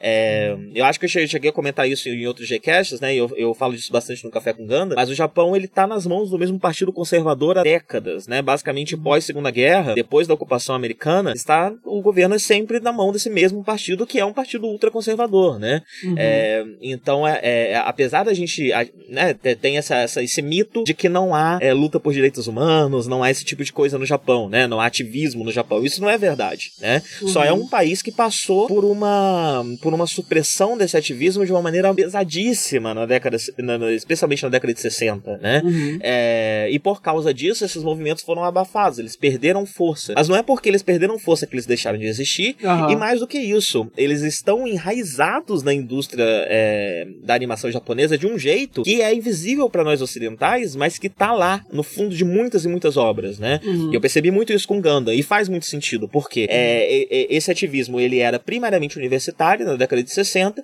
e a gente tem a cultura otaku surgindo no final da década de 70 e no começo da década de 80. Então a gente tem uma cultura otaku sendo feita pelos universitários que estavam se formando nesse momento político, de, de, uma força política ativista de esquerda muito grande no Japão, né? É, então não é, obviamente, não é algo que está lá em toda a indústria, mas que você vai conseguir encontrar é, em, em determinadas obras, né? O, depois que você aprende a identificar é, o, o, o- sabor, né? O, o cheiro, a cara que tem isso dentro da animação, você vai começando a perceber que determinadas obras são mais esquerdosas do que as outras, né? Eu percebi isso lendo Shaman King, eu percebi isso com Digimon, e eu percebi isso com a Kudama Drive. É, a Kudama Drive ele faz inclusive referências visuais é, imediatas, assim, são quase recriações de cenas de obras do Tomino. É, tem aquele momento, né, que o, que o, que o menino, é, o hacker, tá na, na, na rede digital e todos os outros meninos que morreram pra compor o menino que ele salva, enfim, não vou explicar esses detalhes que são detalhes da Aham. série, né, mas aparecem vários desses fantasmas atrás dele, né, e essas mãos juntas é, fazem uma coisa específica, né, dão força pro menino, dão, dão backup pra ele lá resolver um problema. É, e essa cena é muito parecida com o final de Deon, né, no, dos filmes de Deon. É, você tem outras cenas que remetem diretamente às cenas do Gundam de 79, né? Então eles também estão fazendo uma certa homenagem a essa tradição é, dentro do- da, da cultura otaku, que passa batido muito facilmente para nós ocidentais, né? Porque, é, como tudo no Japão, é, isso se dá no Japão de uma forma muito japonesa e de uma forma muito oriental, principalmente, né? É, tem camadas e camadas de maoísmo, de contato com a China, de coisas que que enfim, né, a Adri tem estudado muito sobre China agora e eu tô agora entendendo esse tipo de coisa e, e- e o, o quão profundo isso vai, né? É, e, e a Kodama Drive ela usa, esse, usa esses elementos, né? Então eu acho interessante qual, qual, qual- o que, que aconteceu. Rolou essa guerra, essa, essa, essa, essa guerra civil, a bomba foi, foi, foi, foi derrubada, né? E isso é usado geograficamente pela série, porque a primeira grande missão que eles recebem é invadir o Shinkansen e roubar uma coisa de dentro do Shinkansen. Só que É. o Shinkansen ele não mais serve pro que ele serve hoje em dia, né? Que é levar gente de, de, de Tóquio pra, pra, pra Kansai e vice-versa, né? Porque é, por como a, bomba caiu entre essas duas regiões, tem meio que uma wasteland, né? Tem, tem uma terra de ninguém ali que, que, que, que tá sofrendo de radiação até hoje entre as duas regiões, que serve de barreira, né? Então, essas regiões elas estão isoladas. O povo de, de, de Kansai fala de, de, do, do pessoal de Tóquio, é, mas fala como quase um mito, né? São criaturas mitológicas, é uma terra prometida quase, né? Porque ninguém sabe exatamente como tá lá, né? É. Mas você sabe que a polícia de Kansai recebe ordens diretas dessa galera e usa, eh, né? O resto do, do- de Kansai não tem esses elementos, mas a polícia de Kansai traz muito desses elementos, e esses símbolos, esses emblemas ah, nacionais japoneses, né? Eh, Então também tem uma relação meio de colonização entre essas duas regiões, né? E tem técnicas colonizadoras sendo utilizadas ali. A forma como essa polícia atua, né? E a polícia por si só já surge no mundo historicamente, né? Como é, um, um, um, um, um processo pós-colonial, né? É, ela, ela, é- isso tá muito visível ali na relação entre esses dois lugares, né? Então é meio que uma metrópole e uma colônia, né? É, sendo Tóquio a metrópole e Osaka a colônia. E aí eu nem sei o quão fundo isso vai na, na, na- na discussão política, porque me parece uma discussão muito atual e eu não sei o quanto isso ainda, o, o quanto isso é discutido dentro do Japão. Isso eu não, isso eu não sei, né? O quanto É, isso reflete algum tipo de conflito atual, né? Sim, sim, o quanto eles estão comentando algo que tá acontecendo agora, né? Ou se eles que- só, e- e- eles só pegaram essas regiões aleatoriamente porque eles precisavam de duas regiões, ou eles realmente é alguma coisa específica porque eles precisam passar algum tipo de crítica, né? Tipo, atual que tá rolando. Sim, pois é, o que, que eu consegui pescar ali, né? O que, que eu consegui pegar no ar, né? É, a gente, está- hoje em dia, a gente tem um Japão que é um Japão em decadência em comparação com o seu auge nos anos 80, né? A gente teve, dos anos 60 aos anos 80, um Japão, e, e e isso se dá por conta da relação Japão-Estados Unidos, né? Que enriqueceu e que virou uma grande potência até os Estados Unidos considerar que ele estava crescendo um pouco demais e que isso era um problema para eles, né? É, que é aquele momento ali dos anos 80 em que você tem uh, o, o, Japão quase como um adversário dos Estados Unidos, apesar deles serem parceiros, né? Históricos, é, pós Segunda Guerra. É, então você tem esse Japão que foi uma, uma, uma um, um, um, um, país muito rico e agora não é mais. E isso é simbolizado na série. Eu não sei se você pegou isso. É, bem, mais um resuminho aqui, né? É, o que eles precisavam roubar do Shinkansen, na verdade, eram duas crianças. Que a gente é. descobre que são tipo clones, né? Eles são experimentos feitos é, por, por, por, por, por canto por algum motivo que a gente vai descobrir ao longo da série, né? Uhum. É, mas que envolve a morte de milhares deles, né? É. é. e é um, é um processo é feito em fábricas. Eu achei essa, essa relação interessante, né? Porque até então a gente ouvia falar desse lugar como uh, tipo uma zona franca de Manaus, né? É, aqui, em, aqui em Kansai a gente tem essa região, que é uma região que produz basicamente tudo que o Japão produz uhum. é, e que produz de tudo, né? E aí a gente é. vai descobrir que de tudo é literalmente de tudo, envolve inclusive pessoas, né? Pessoas, estão sendo produzidas lá, né? o que não deixa também de ser, o que não, o que não deixa também de ser um clichê de sci-fi, né? Que são é, é, crianças produzidas em massa, descartadas e clonadas, porque eles estão querendo conseguir Sim. algum tipo de forma de vida perfeita para alguma coisa, né? Então. Pois é. é. Mas aí, como isso, isso era visto como um centro industrial, né? Acaba trazendo um pouco de, desses elementos de, de, de, esquerda aplicados ao Japão, né? Uhum. Então a gente tem essa, essa, essa, essa fábrica de moer gente, né? Como no uhum. fim das contas, meio que toda fábrica é, né? Uhum. É, o, a, o trabalho da forma como ele se estrutura, ele não ganha, o capital ele não existe só. É, vamos lá, eu, eu tenho a questão da mais-valia, né? Eu vou falar bobagem aqui, talvez, é, mas tem a questão da mais-valia. Por que, que, o capitalismo funciona? Porque existe parte do trabalho que a gente faz que não nos é, não nos é, nos é dado, né? Uhum. É, basicamente é isso que é a mais-valia. É um pedaço do nosso trabalho que a gente deveria ser remunerado por e a gente não é, né? Uhum. Que envolve, sei lá, locomoção até o local, envolve, enfim, uma série de questões ali é, que aí eu já não vou saber falar com tanto aprofundamento, porque, sei lá, eu ouvi um podcast sobre o livro 1 do Capital e é isso. mas.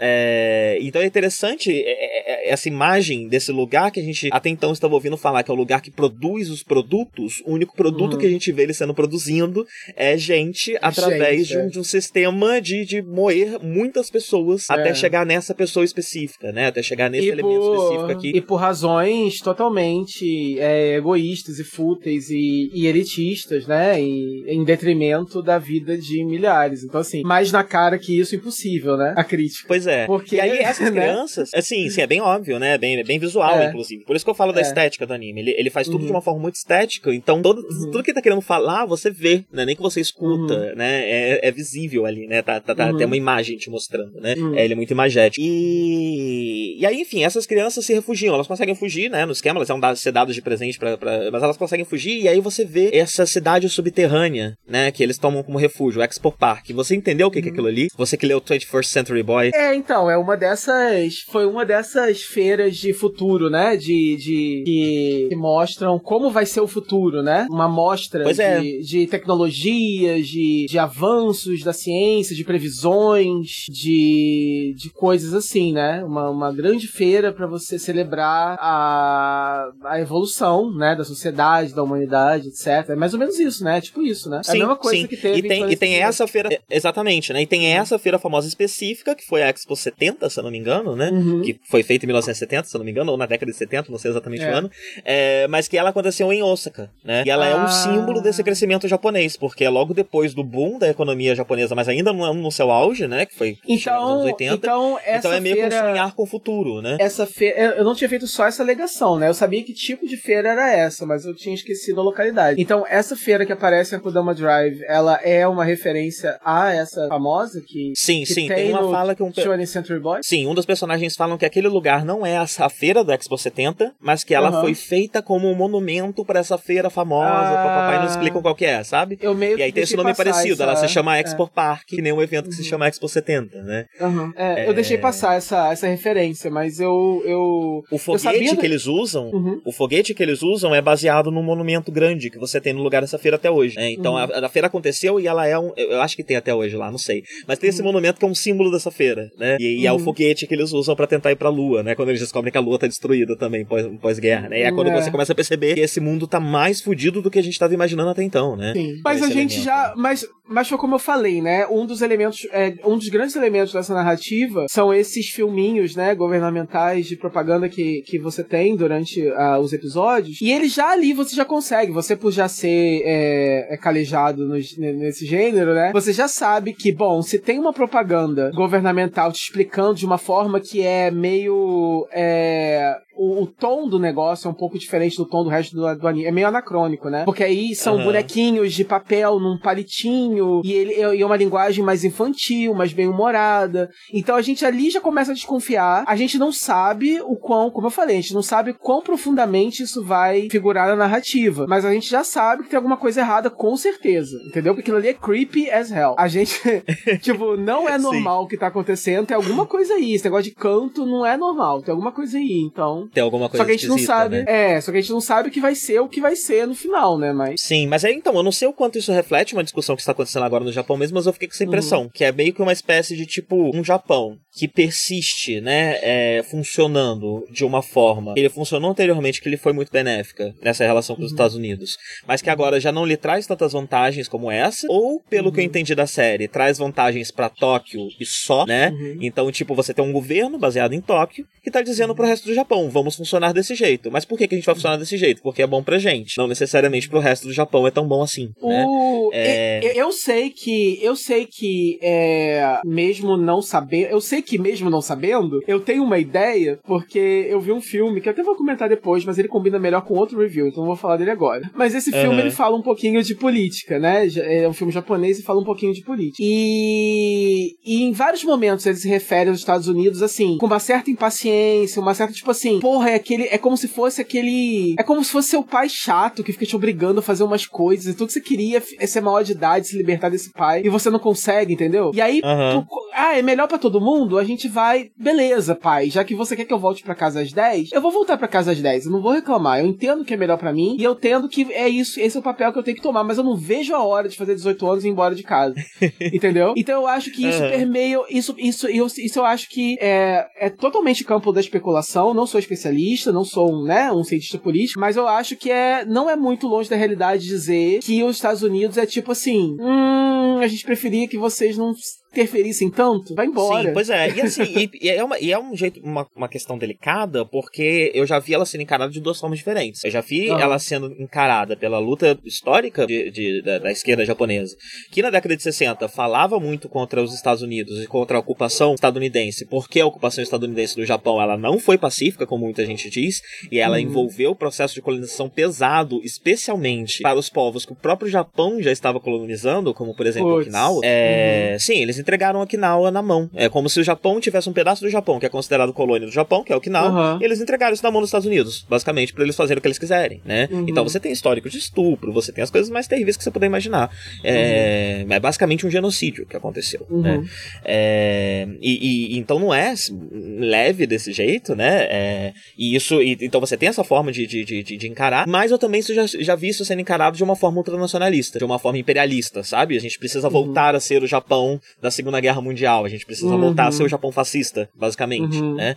Então o sentimento anti-americano dentro do, do, do, do, do Japão, ele faz todo sentido, Tem mas ele é um sentimento compartilhado. né? É, ele é um Uhum. sentimento compartilhado tanto pela, pela extrema-direita quanto pela extrema-esquerda, né? Porque, enfim, Uhum. faz todo sentido, né? É um país que está na mão de- de- de- de- desse outro país, né? Está à Uhum. mercê desse outro país para ele fazer o que ele bem entender lá dentro, né? Uhum. Não que o Japão seja santo, como você bem mesmo já disse, né? É, mas, Mas na hora. o império japonês e a nação de- japonesa não seja santo que o povo japonês não seja um povo como qualquer outro, né? Não, sim, é, de qualquer forma, na hora de você analisar, é, por exemplo, o que uma obra de, a, a crítica que uma obra de ficção tá fazendo a- ao imperialismo americano, à interferência, né? Então, é importante levar em conta é, isso, tipo assim, essa obra, ela tá fazendo a crítica sobre qual ponto de vista? O da, o da, da esquerda, né, ou da direita? Isto É, é, é um ponto de vista só anti-americano, anti-imperialista americano, ou é uma coisa ultranacionalista japonesa? Japonesa, né? Então é interessante isso, você é, de repente pontuar isso pra saber é, que às vezes porque como são Tanto, como tanto acabam que a série sendo pontua isso colocando os vilões para serem ultranacionalistas, né? Então, Aham. ó, a gente tá falando mal dos Estados Unidos, mas a gente não é que nem essa galera. Essa galera também faz parte do problema, né? Aham, aham. Isso é interessante, porque às vezes você tá achando que a crítica é prudente e aí de repente você tá batendo palma junto com o inimigo, não sabe. sim, sim, pois é, É. né? É, e assim, é, a bomba é o elemento mais visível, né? Mas tem um outro elemento pequeno que eu descobri rapidinho pesquisando aqui antes da gente começar a gravar, é, que me chamou a atenção. Tem um momento da série que o- o- dois personagens começam a viver meio que num mundo de fantasia. Tem uns elementos até meio Evangelion nessa, nesse episódio, né? Uhum. Rapidamente, não vai muito longe, né? Mas eles começam meio que a viver dentro da cabeça deles e você vê um pouco do dia a dia da Uhum. protagonista antes dela se meter nessa encrenca, né? Uhum. E aí, você reparou que na cama dela, quando ela deita na cama, tem um bonequinho muito esquisito? Não lembro. de agora. pelúcia. Um boneco muito estranho. É tipo um gnominho pelado, narigudo. É quase um alfzinho, muito estranho. Eu descobri que esse boneco se chama Billy Ken. E ele é um boneco muito importante pra cultura de Osaka e de, Kans e de Kansai, é, mas que é de origem americana. Ele foi um boneco criado por um americano no século XIX. É, esse americano diz que ele foi revelado por um sonho, esse boneco, né? E ele é meio que um amuleto, um amuleto de sorte pra você carregar. É, e ele era chamado na época como Deus das coisas como elas deveriam ser. Então ele tem um pouco desse, desse elemento. Né? Esse nome é muito amplo, né? É, ele pode ter tanto um elemento de ordem, como, como tipo as coisas precisam ser desse jeito regrado aqui, né? Como também um elemento é, revolucionário, né? De, Aham. tipo, nós não vivemos do jeito que é natural para nós, nós precisamos Hum. nos mudar, né? E, e- Mas eu acho interessante, na- na- Mas- isso é relevante pro Japão e pra Osaka, porque em Osaka especificamente, esse boneco começou a ser reverenciado é, como em, em templinhos. Sabe esses templinhos pequenos japoneses? que são só aham. um. Não é, não é um templinho, tipo uma estrutura, uma casa. Não, é um altarzinho é, tipo, na rua. Sim, né? sim. É tipo Aqui uma, uma, também. uma pequena estruturazinha só pra você pegar, dar uma rezadinha, fazer uma oferenda rapidinho e ir embora, né? Pois é, aqui na Argentina isso é muito comum também, porque Uhum. existe esse santo, esse santo popular aqui chamado Gautito Gil, é, que nas estradas e, enfim, na rua muitas vezes, é comum você ter esses pequenos altares para pro Gautito Gil, onde você vai deixar uma flor, deixar um cigarro, deixar um elemento até que conversa bastante com banda, né? Deixar Uhum. uma oferenda pro Gautito Gil em troca de alguma coisa, como um pedido, né? É, para aquele santo. É, e o Billy Ken, ele começou a ser cultuado em Osaka como um desses templos. Então começaram a ser feitos pequenos templos para esse boneco americano que dá sorte. Uhum. É, pó- isso, isso pós abertura dos portos, né? Ainda pré-segunda guerra, mas pós abertura dos, dos portos. E depois da segunda guerra e com a ocupa- ocupação americana, o Billy Ken começou a virar um símbolo da relação é, Japão-Estados Unidos para Osaka. Então ele começou a ser colocado em praças públicas, em prédios do governo. Ele começou a existir em Osaka Não. como um símbolo da americana, né? Da cultura americana e da boa relação Japão-Estados Unidos. E eu acho interessante como que ele tá precisamente no momento de ilusão daqueles personagens. No Uhum. momento em que esses personagens vão viver uma vida perfeita, tá lá o Billy Kane como elemento é, sendo colocado. E, e, assim, eu imagino que, que o anime tenha muito mais desses elementos que a gente simplesmente não pega e que foge a nossa, a nossa visão, que estão reforçando essa mensagem, né? E deixando Sim. mais óbvia essa mensagem.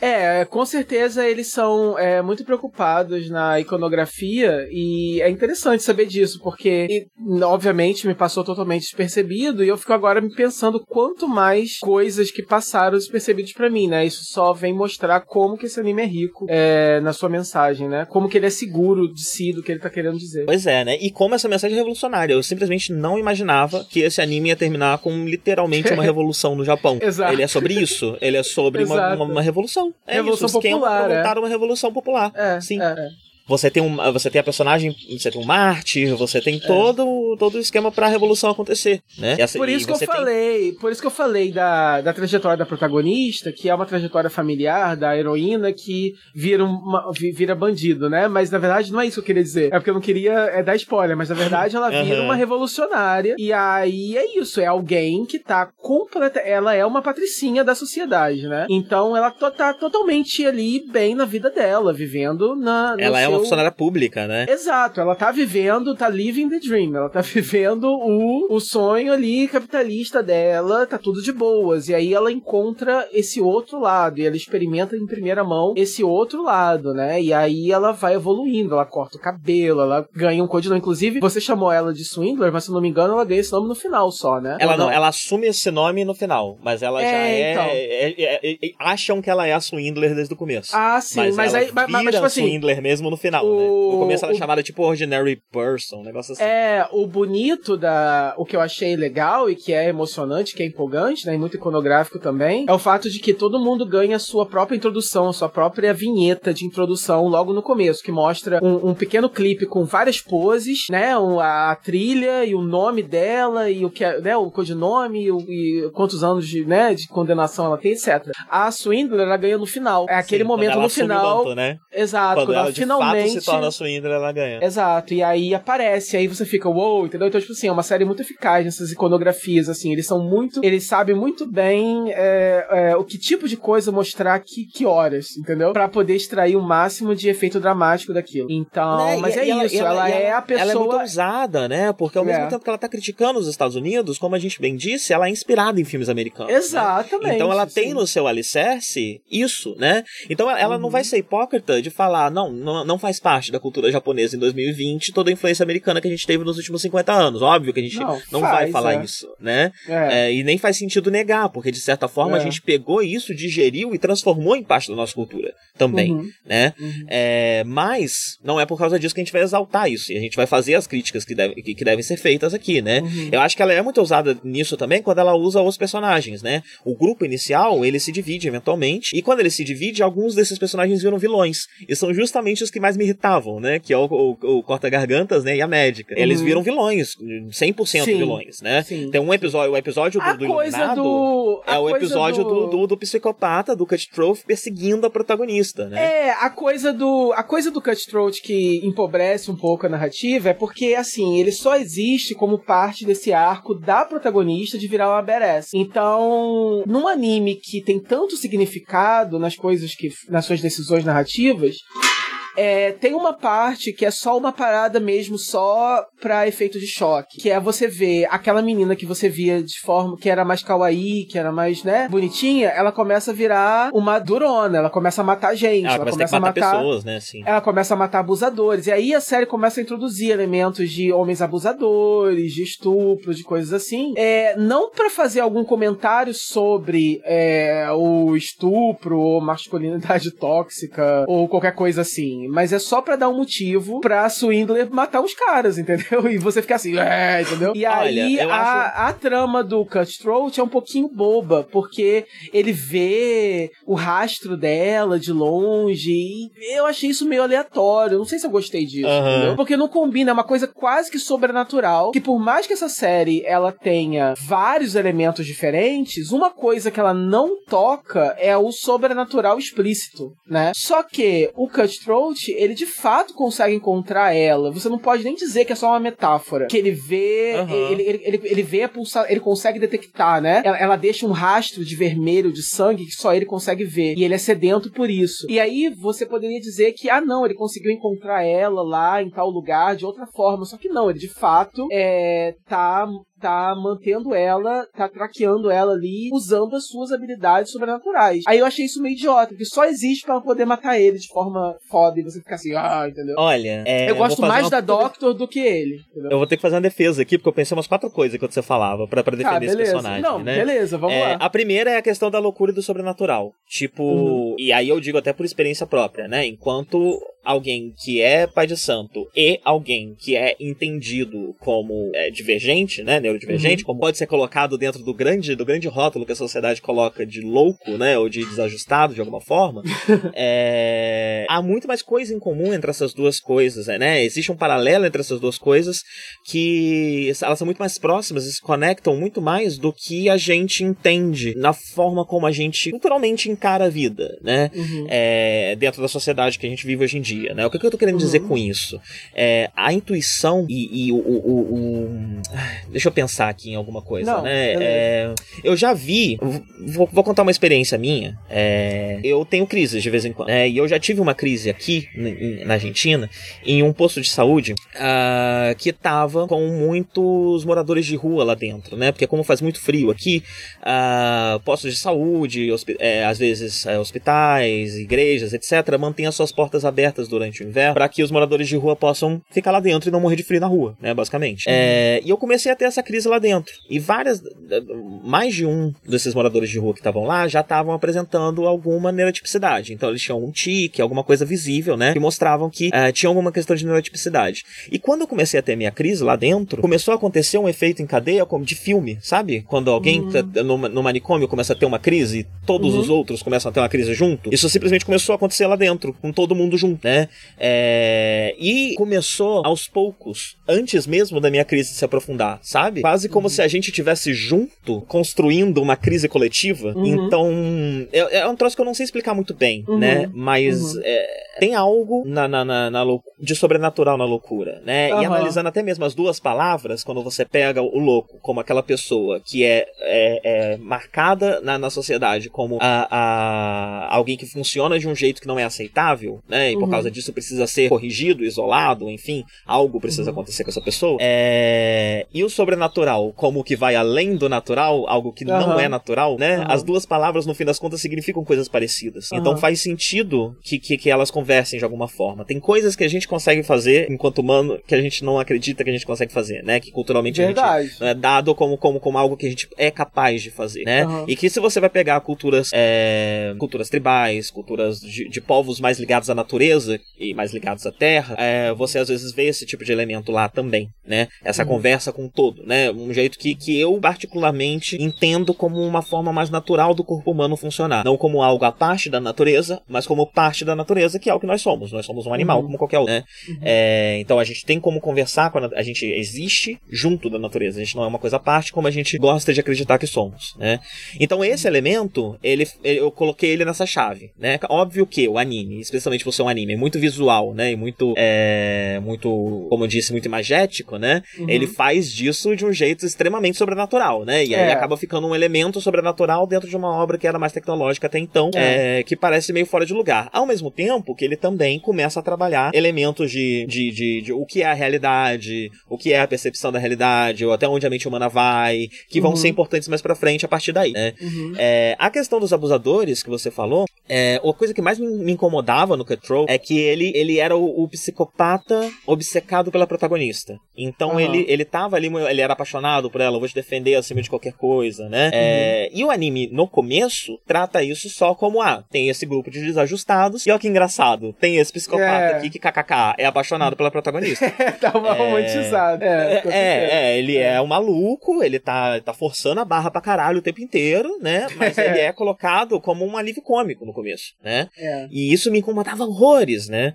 Mas aí chega uma hora que a série coloca isso como parte do crescimento da Swindler, como você falou, né? Então ela chega uma hora que ela, que ela começa a virar pra ele e falar: olha, chega, chega. Você é uhum. desprezível, isso que você tá fazendo comigo não é legal, pare né? Uhum. É, e aí a série usa esse personagem depois como um vilão, como um vilão psicopata, de um, como, como a referência é, o, é, o, é o, o, o Shine, né? O Iluminado, uhum. é, mas um psicopata que persegue as pessoas como a gente vê num gênero de filme americano de terror, né? Uhum. É, aí você pode botar Jason, isso, enfim, né? Uma série de, outros, de outras franquias de terror americano. Uhum. É, e aí eu gosto, e aí isso entra também pra, pra, pra traz também a Doctor pra questão, né? É, eu gosto de como esses dois personagens é, é, são usados como vilões. Por quê? O crescimento da personagem é entender que os Akudamas são vilões porque a sociedade coloca esse rótulo neles. Uhum. Mas eles são, na verdade, frutos de uma sociedade doente. Eles não são loucos uhum. à toa. Eles não uhum. nasceram doidos. Eles uhum. se tornaram assim por viver numa sociedade que os adoeciam, né? Então, e, e, por causa disso você tem diversos tipos de, de, de loucuras ali, né? É, e assim, como a série ela é, é, é, é, muito pouco hipócrita, ela mostra que, olha, algumas dessas pessoas podem se tornar assassinos, podem se tornar violentas, elas podem se perder tanto nessa sociedade doente que elas se tornam máquinas de reproduzir essa violência de maneira extrema, né? Uhum. É, e, e, mas isso não faz com que a série em momento nenhum questiona, e a personagem no seu crescimento em momento nenhum questiona que isso é justificativa para que os Akudamas sejam rotulados como monstros, né? Então, no fim das contas, problemas de uma forma é, velada, de uma forma bem, bem nas entrelinhas, a série tá, tá, tá, tá colocando que, olha, não é porque de vez em quando vai ter um maluco que assassina pessoas, e eu acho que isso é muito importante, como uma série que tá dialogando com a tradição otaku em muitos momentos, né? Quando ela Uhum. referencia Gundam e tudo mais, ela tá trabalhando até nos arquétipos que ela busca e que ela utiliza ali, tá, tá conversando com isso. É, eu acho importante que fale sobre isso, porque é algo que faz parte também do desenvolvimento da cultura otaku, que faz parte de, né? A gente tem casos de, de- de- de assassinatos, de questões que envolvem isso, né? Mas, de certa forma, a série tá falando que esse indivíduo, esse e esse elemento aqui, não é porque eles propagam a violência que eles sofreram de uma forma exagerada e de uma forma que, que, que, que, que, é, que- que está além do que a gente pode dizer que não, esse indivíduo é, é só vítima, né? É, não é por causa disso que ele deixa de ser vítima e não é porque. e isso não faz com que o que ele faz seja algo que ele faça por vontade e não como resultado de uma sociedade doente. Né? Então, no fim das contas, mesmo esses caras, a, a, a- culpa tá, tá na conta da sociedade doente. Né? E é por isso que a coisa evolui para uma revolução no final. É, Então, assim, eu entendo o que você falou, né? Que ele por si só não é um personagem muito rico, mas isso acho que se estende a quase todos que não são a Swindler, na real. É, Tirando um ou outro que você tem um pouco mais de desenvolvimento ali, né? Como você falou, a Doctor. É, a relação do Hoodlum com o Brawler, eu acho que, que também tem uma, uma série de coisas interessantes, né? Que é quando a série começa a pincelar isso de tipo, o Hoodlum ele é um ladrãozinho, ladrão de oportunidade, né? E aí ele começa a perceber que essa galera, os Akudamas, eles não cometem crimes porque eles querem ficar ricos ou porque eles precisam, enfim, né? Eles, come eles cometem crimes porque eles começaram a enlouquecer, né? Eles começaram e, e ele, e é quando você começa a entender a honra que existe nisso, né? O, o, o, o- é, como é que eu posso dizer, né? É quase como se a mensagem da série fosse a- no começo da série a gente vê a protagonista como uma boa cidadã, uma boa pessoa, e a série tá virando pra, pra, pra você e falando: olha, se você é uma boa pessoa ou quer ser uma boa pessoa, inclusive dentro dos moldes que são aceitos na nossa sociedade hoje em dia e que são valorizados no Japão hoje em dia, você não pode ser a favor desse tipo de coisa aqui, né? Você, no fim das contas, você vai ser anti, você vai ser revolucionário, você vai ser anti, anti-manucamial, você vai ser anti, anti-penitenciário, esse tipo de coisa vai estar lá, porque isso faz parte do que uma pessoa boa faria quando cai o véu, né? Quando, quando ela enxerga o mundo como, como ele realmente é e, e, a, e, a, e a ficção e a fantasia que, que, que a gente vive diariamente cai. Você percebe que se você é realmente uma pessoa boa, a única solução é você fazer alguma coisa, né? Especialmente numa situação extremada como a que eles estão lá, né? Na, na série. É, mas é, é, é essa, é essa a minha defesa do, do, do personagem. Eu acho que tem uma série de riquezas Não, aí que- que- que, tipo, eu acho, eu acho que ele é um alicerce muito importante pra trama que a série apresenta. E que, e, e que apesar disso, disso ser fraco como personagem, que faz parte do, do, do problema que a série tem como um todo, é, eu acho que ele é muito pivotal lá, né? Porque a série tá querendo contar. Eu, faz sentido, faz sentido. Deu uma salvada pra mim. Mas assim, é só uma. Eu tenho poucas críticas, né, com, com esse anime. Isso é só um, um detalhezinho, assim, que ficou que me, que, me, que me pegou, assim. Por mais que eu saiba que, sim, muita, é, muitos aspectos da. Falar loucura é uma coisa meio, meio esquisita, né? Porque não é, não é só isso. Assim, é, qualquer um que é, que, é, que, é, que é percebido como não. É, que é alguma. Que, tipo assim, que é mentalmente diferente, né? Que é divergente de alguma Aham. forma. É, existem casos que beiram né, o sobrenatural simplesmente porque a gente não entende o processo né, é, mental daquela pessoa. Então você poderia sim arrumar é, é, motivos, assim, razões mais é, céticas e tal pra poder explicar aquilo. É, só que no caso dele eu achei que realmente beirou uma parada quase que um superpoder mesmo, entendeu? E Aham. dentro, dentro da narrativa eu achei que foi uma, foi uma mudança meio brusca, porque antes disso não tinha tido tanta proeminência, né? Uma parada que afeta diretamente a narrativa principal. É uma parada que afeta diretamente o arco da protagonista, né? É, ele consegue localizar ela porque ele consegue detectar ela, né? E você fica assim, putz. Mas não é nada que atrapalhe também, né? Quase que um subplot, porque ele realmente serve ali é, não só pra falar sobre isso, né? Sobre os, os Akudamas que acabam sendo pirados mesmo, né? Mas também é, serve pro crescimento da própria personagem, que até então ela tá aturando ele, ela tá aturando os avanços dele e tal. Ela, ela parece encarar, ela parece brincar no trope ali, né? Ah, é o maluco que gosta de mim, e aí ela tá seguindo ali o ritmo. Nessa parte não, aí ele vai longe demais, né? Ele realmente se transforma num full psicopata, num full Jason. Então ela tem que dar um jeito nisso. E aí faz parte do arco dela de se tornar uma badass. Então eu gostei de tudo que aconteceu. Eu só fiquei um pouquinho assim com esse negócio dessa Aham. super habilidade dele, entende? Mas a, a- com Aham. relação a com relação à Doctor, eu já gosto de tudo dela, assim. Eu já gosto de toda todo o desenvolvimento dela, o conceito dela, como eu falei, de fazer cirurgias. Tipo, ela quase morre várias vezes, ela perde a cabeça, sei lá. Corta o pescoço dela, arranca os órgãos dela. Ela sempre arruma um remendo e consegue voltar. Tanto ela que o Ruth não fala pra ela, né? Você já é virtualmente imortal, por que você tá buscando a imortalidade? Né? ela, ela não só faz com ela, faz com outros também, né? Ela, ela consegue remendar tua perna se cair fora. Sim, ela só faz dá umas pra morrer coisas... personagem na cena se ela não tá perto. Ou se ela tá contra. Exatamente, exatamente. Então, assim, e é por isso que eu acho tão. E aí, quando, é, quando ela começa a costurar todo mundo, remendar todo mundo, por mais que eu tenha achado interessante, eu pensei assim, putz, isso vai ser a desculpa pra ser tudo inconsequente no final. No final vai ter to- todo mundo lindo e feliz, mas não, morre todo mundo. A gente tá nos Sim. spoilers, já posso falar, né? Literalmente todo mundo nesse seriado morre. O que pra mim é incrível. Inclusive, a Doctor morre mal pra caralho. Porque ela Nossa, morre sim. pisoteada pela. E todo mundo morre mal pra caralho, na verdade. É, sim. Então. Só que assim. Eu gosto disso, né? Porque a morte mais glamourosa é a morte da, da Swindler, se colocando como É. Marte, mas ela morre. Ela tá fazendo um swindle quando ela tá fazendo isso. É um golpe, de certa forma. Então ela é um, um Marte fabricado, né? Então, no fim das contas, ela tá lá como uma figura de Marte porque isso, isso é uma. uma, uma estratégia. É, é algo que potencializa uma revolução. Mas ao, ao mesmo tempo, a série tá falando que uma revolução não pode se formar a- a- ao redor de, de, de, de- de figuras, né? De heróis. Né? O herói ele é só uma ferramenta da revolução, mas a revolução é maior do que isso. Então, além de fazer um comentário muito revolucionário, é, é um comentário pontual que, que é quase uma crítica à forma como algumas pessoas encaram a revolução dentro da esquerda. Uhum. Então, enfim, eu, eu acho muito interessante é, a- as mortes da série, como elas são todas muito significativas. Uhum. Sim, Servem então, tanto pra é, trama, tipo, o- as primeiras são pra. mostram que, tipo, as coisas são realmente perigosas, né? E tal, até essas É. mais, mais finais que, que passam outras mensagens mais, mais, mais políticas.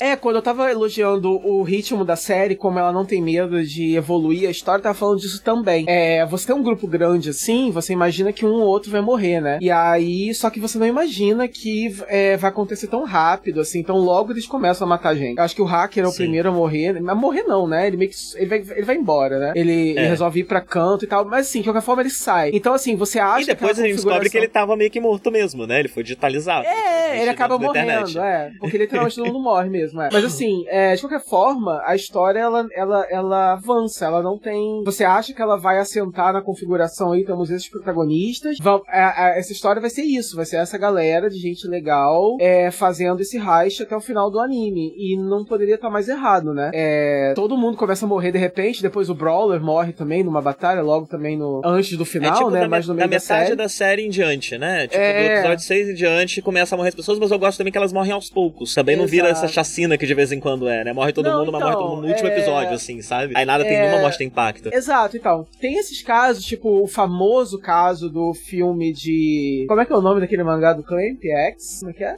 X, sim. X É, X né? 1999. É, É o mangá se isso. chama só X, o filme É. se chama X 1999 e muita gente conhece como X 1999. É, que o, que, que o filme é, resume, né, a história do mangá e cria um final pra ele. E o filme é assim: tem o personagem, apresenta o personagem, e mesmo assim o personagem morre. E era piada na época, eu lembro disso, que era piada que a gente fazia. Que Aham. todo mundo entrava na, na cena e morria e tal. Que é aquela morte só pra efeito de choque mesmo. Então a Kudama Drive consegue é, fazer uma situação em que todo mundo morre. E tem sim uma- um lado de exploitation, um lado de choque, um lado que é pra você dizer assim: nossa, que legal esse anime que todo mundo morre. Tem isso também. Só que não é tão vazio assim, porque são mortes que têm significado, que têm uma lógica, que acontecem porque precisam acontecer, que tem uma justificativa narrativa pra isso e são personagens que você que realmente cumpriram o seu papel na narrativa já. Fizeram o que tinham que fazer, deram o que tinham que dar e alguns deles poderiam ter sobrevivido, a morte deles não é, não, não é necessária, né? É, por assim Aham. dizer, mas é, beleza, já que você quer matar porque você quer criar essa história que é trágica, é, é assim que você faz, né? Você realmente dá uma morte significativa pra um personagem que cumpriu o seu papel, né? Então, e é isso que também torna o final é, tão, tão interessante, porque ele tem consequência. Você não tá vendo algo que só tá servindo pra poder potencialmente gerar uma sequência.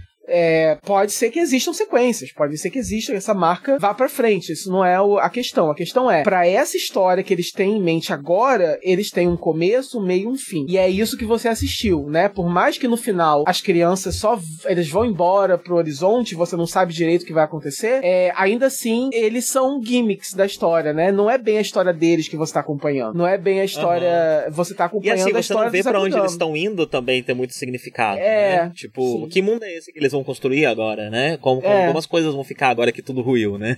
É. A, a gente não vê, né? E você vê o começo de uma revolução popular, mas aí se o anime fosse perder tempo pra contar o que que essa revolução vai gerar, o que que vai acontecer, aí já seria outro anime. De repente essa aí vai ser a segunda temporada, não sabemos. Mas assim, É, não apesar é... de eu ter ficado com a impressão que parece ser uma, uma, uma, uma história só, né? Tipo, não, Aham. não, não parece. Tá, óbvio que dá pra você fazer continuação, mas não parece ser muita intenção, né? Ela parece Exato. se fechar muito ali. A mensagem ali de. A, a- as suas mensagens sociais e políticas estão fechadas. E. Porque aí. de- a- que, que, que aquele negócio, a partir dali. Não interessa muito o que vai acontecer. O que, o que você está querendo contar é o começo dessa revolução. É, o resultado dessa revolução pouco importa, na verdade, né? Porque a gente não tá lá ainda. A gente precisa agora fomentar o começo da revolução. É essa história que a gente tem que contar, né? É, final de revolução a gente já tem um monte, né? Pra, pra, poder. Na, na história aí, né? Tudo deu errado. É, mas é, o, o, começo dela é o que importa. E, e, e principalmente a trajetória pessoal dos protagonistas que a gente tá seguindo, né? Que morre todo mundo, mas. E assim, você pode dizer que de repente a Swindler. É, porque na verdade a Swindler morre um pouco antes, né? E é o outro carinho Courrier, não é isso? Que leva as crianças pro. Isso. E aí ele acaba morrendo por último. O fato dele ser a pessoa que, que sacrifica no final pra mandar as crianças embora, e ele era o mais, aparentemente, o mais durão, o mais egoísta, etc. E ele tem essa redenção final e tal. Você pode encarar isso com uma certa. com certo cinismo, porque. Ah, tipo, a, a, a protagonista real, que é a Swindler, ela morre antes, né? E aí depois a- o anime tem que fazer uma força pra determinar que, na verdade, o protagonista final é esse cara. É ele que vai fazer o último sacrifício, né? É ele que vai. É ele que é o responsável final por tudo. Aí você, de repente, eu consigo ver é, quem possa se incomodar com isso um pouco. É, isso é uma coisa que me ocorreu um pouco depois, assim, na hora eu tava muito ali na, na fissura, ali vendo a série, empolgadíssimo, não pensei muito nisso, né? E aí depois que eu pensei assim, tipo, putz, coitada da Swindler, né? Ela meio que morreu um pouco antes. Do final, Ah, mas, e o tipo, cara o- o que- é que elevado. acontece A morte dele mas- ser a última eleva ele um pouco acima dela. Sendo que ela é uma personagem mais interessante que ele, né? Então. Eu não acho que é leve, porque a- ele morre pela mudança provocada por ela, de certa forma, né? Não, sim. então é. você. E, e, tipo, tanto que, que, que você falou, né? Ele era sempre muito egoísta e tal, e quando ele, e ele era muito sério sempre, né? E ele morre com um sorriso. É. E, e não sei. não sei se é porque eu assisti muito seguido os episódios e tal, mas a morte dele, pra mim, é quase como uma homenagem a ela, né? Então ela Uhum. morre como mártir, e um mártir não faz sentido se você não vê o efeito desse, Uhum. desse, desse martírio, né? É, É, e aí você vê o efeito amplo na revolução e você vê o, o, o efeito individual nesse indivíduo específico, né? Que conseguiu se Uhum. conectar com ela de um jeito muito forte. E tem a questão da moeda, né? Que tá ligado à Uhum. sorte. O que puxa com a questão lá do, do, do, do Billy Kane, né? Que também tá ligado Uhum. à sorte. É, E basicamente ele fala, dá uma sorte, mas aí ele é, é- é quase tipo. Não, não é porque você tem medo de. A má sorte nada mais é do que o mal que você não tá vendo, né? Meio que isso que ela tá falando pra ele. Você, se você abre os seus olhos e aceita a sorte que te vem, independente se ela é boa ou se ela é ruim, você reage às coisas de forma correta, porque muitas vezes o que você tá considerando boa sorte é só uma ilusão. E eu acho que isso é parte da mensagem que, que, que a série tá passando, e isso é parte também da, da, da- mensagem revolucionária que ela tá passando, né? É, então, assim, a gente pode fingir que tá tudo bem até o último segundo das nossas vidas, né? É, ou a gente pode enxergar as coisas e tomar uma ação, né? É, dependente de como vai ser essa ação. Eu não concordo com a revolução, tipo, eu não vejo a- é, essa, eu não vejo a revolução, agora falando um pouco pessoalmente aqui, né? É, eu não vejo a revolução como essa que a gente vê na série, como as que a gente vê historicamente ao redor do mundo, como a solução para as coisas, porque como a gente também viu historicamente, não adianta de nada a revolução que derruba um governo para ser cooptada por um outro grupo que não, não, não se desvencilhou da, da- da- da- da- das questões, né, que, que, que, que formavam o governo anterior e vai fazer algo que é diferente presidente, mas que ainda está se pautando em uma série de estruturas de poder, que se não é o capitalismo, é o machismo, é a homofobia, é o racismo, é o colonialismo, é qualquer uma outra das estruturas de poder que nos oprime, né? É, então, por isso, não dá certo, porque ela, ela perpetua uma série de outras violências até que ela rui em, em, em cima de si mesma, né? É, mas quando, quando eu uso o termo revolução, e pessoalmente, eu tô falando de uma forma mais ampla, né? Tem muitas atitudes que são revolucionárias que não envolvem invadir o prédio do governo e cortar a cabeça do presidente. Não que eu vou criticar qualquer pessoa que fizer isso, mas é, não é a rota que eu escolhi, né? É, de, de, de, de, de, de, de, pra, pra mudar nem ao menos o meu próprio mundo, até porque eu não acredito é, numa. Eu acho que faz parte do processo de revolução você ter o que amar, né? Você amar a sua vida. Então você precisa construir algo que você ama para você ter o ímpeto de lutar até a morte para proteger aquilo. E eu sinto que eu preciso disso para ter essa potência revolucionária que envolve realmente uma atitude violenta e um confronto violento e físico, né? É, então eu considero revolucionário por enquanto construir uma vida que foge dos moldes que me são impostos, mas que é, não necessariamente no primeiro momento derrubam isso, mas que podem aos poucos derrubar porque muda a cultura e a partir do momento que a cultura é, muda, tem mais chances de quando tiver uma revolução violenta como essa, o que, vier, o que vai vir depois ser pautado em novas formas de, de, de, de, de viver, de pensar, e não nas formas que já, em algumas das estruturas que já estavam postas desde então. Uhum. É, mas enfim, aí eu tô falando já de, de política e das coisas que eu quero falar de mim, né? Não é mais sobre a série. E a gente já tá bem, bem longo, né? É. Então, uma última, então, uma última, uma última mensagem importante que eu, que eu vi na série, né? Um último, último take político que ela faz. É... E como a gente já tá contando spoiler, a gente já contou quase tudo, eu vou contar isso também, né? Uhum. Quando eles vão pra Kansai, pra, quando eles vão pra Canto, eles descobrem que Canto não existe mais. Canto foi destruída. E Canto é basicamente um computador, tipo San Junipero, pra onde vai a, a- É. a mente de todo mundo ficar vivendo lá suas memórias mais felizes, né? É. É, E isso me fez lembrar quando rolou a invasão do, do, do Capitólio na, nos Estados Unidos. é, Eu vi alguém referenciando. Hum, aí eu não vou saber o nome direito. Eu acho que era um pensador anarquista e eu acho que ele estava falando sobre a Revolução da Argélia no texto original. Né? Mas a pessoa estava olhando para as fotos dentro do Capitólio e pro vazio que é o Capitólio, né? Como que ele é quase um cenário, né? Ele não, não parece ter vida acontecendo ali, não parece ter gente trabalhando ali dentro, né? É, e, e trazendo é, esse quote, que aí talvez eu não esteja contando corretamente, mas ele fala mais ou menos o seguinte, né? É, o Estado não protege o- o- os prédios públicos, os lugares reservados ao governo do- do- de uma entrada do público, porque tem medo que o público tome o poder. O Estado protege porque tem medo que o público, que o povo descubra que lá dentro não há mais poder algum e que o poder agora está na mão das corporações, está na mão dos bancos, está na mão de outros lugares, né? É, e eu pensei nisso quando acontece isso, né? Então, quando eles finalmente vão pra canto, eles descobrem que o lugar onde o poder está concentrado nem existe mais, né? Ele é, É. uma grande ilusão que tá mantendo todo mundo preso numa vida É. que já não faz mais nenhum sentido, né? É. E, Sim, enfim, sim, né? bem Não, não, não, tinha, não tinha como ser mais relevante por gente atual do que, do que Do isso, que né? isso, basicamente, é. basicamente o que eu penso quase todos os dias quando eu olho pro, pro, pra vida que a gente tá vivendo e pro mundo que a gente tá vivendo. Uhum. É, com E é certeza. isso, só entrei É. no rant aqui, mas É. terminou numa nota um pouco negativa, mas é porque, enfim, né? É uma, uma, é uma obra pra bom, pensar, é- no fim das é contas. uma- né? Ela, ela é exato. divertida em muitos momentos. Ela é Sim. muito divertida no seu começo, mas depois ela se torna um negócio muito político, muito. Apesar É. de ainda muito, muito divertido e muito. né? Porque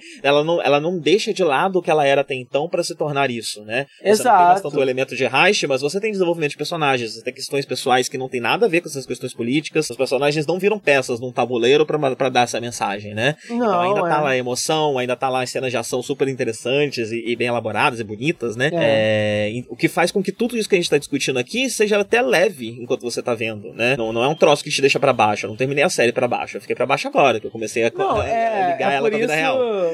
É isso que eu tô falando, tipo assim, é uma, uma obra que você sabe que ela passou a mensagem de forma bem sucedida, é aquela que ela consegue divertir em todos os níveis. Então, se você é, tá assistindo procurando só uma diversão e você, e você não vai te correr esses paralelos com a vida real, etc., você vai conseguir extrair muita diversão disso, né? A série não se torna uma, um tratado chato, político, não é, não é nada disso, né?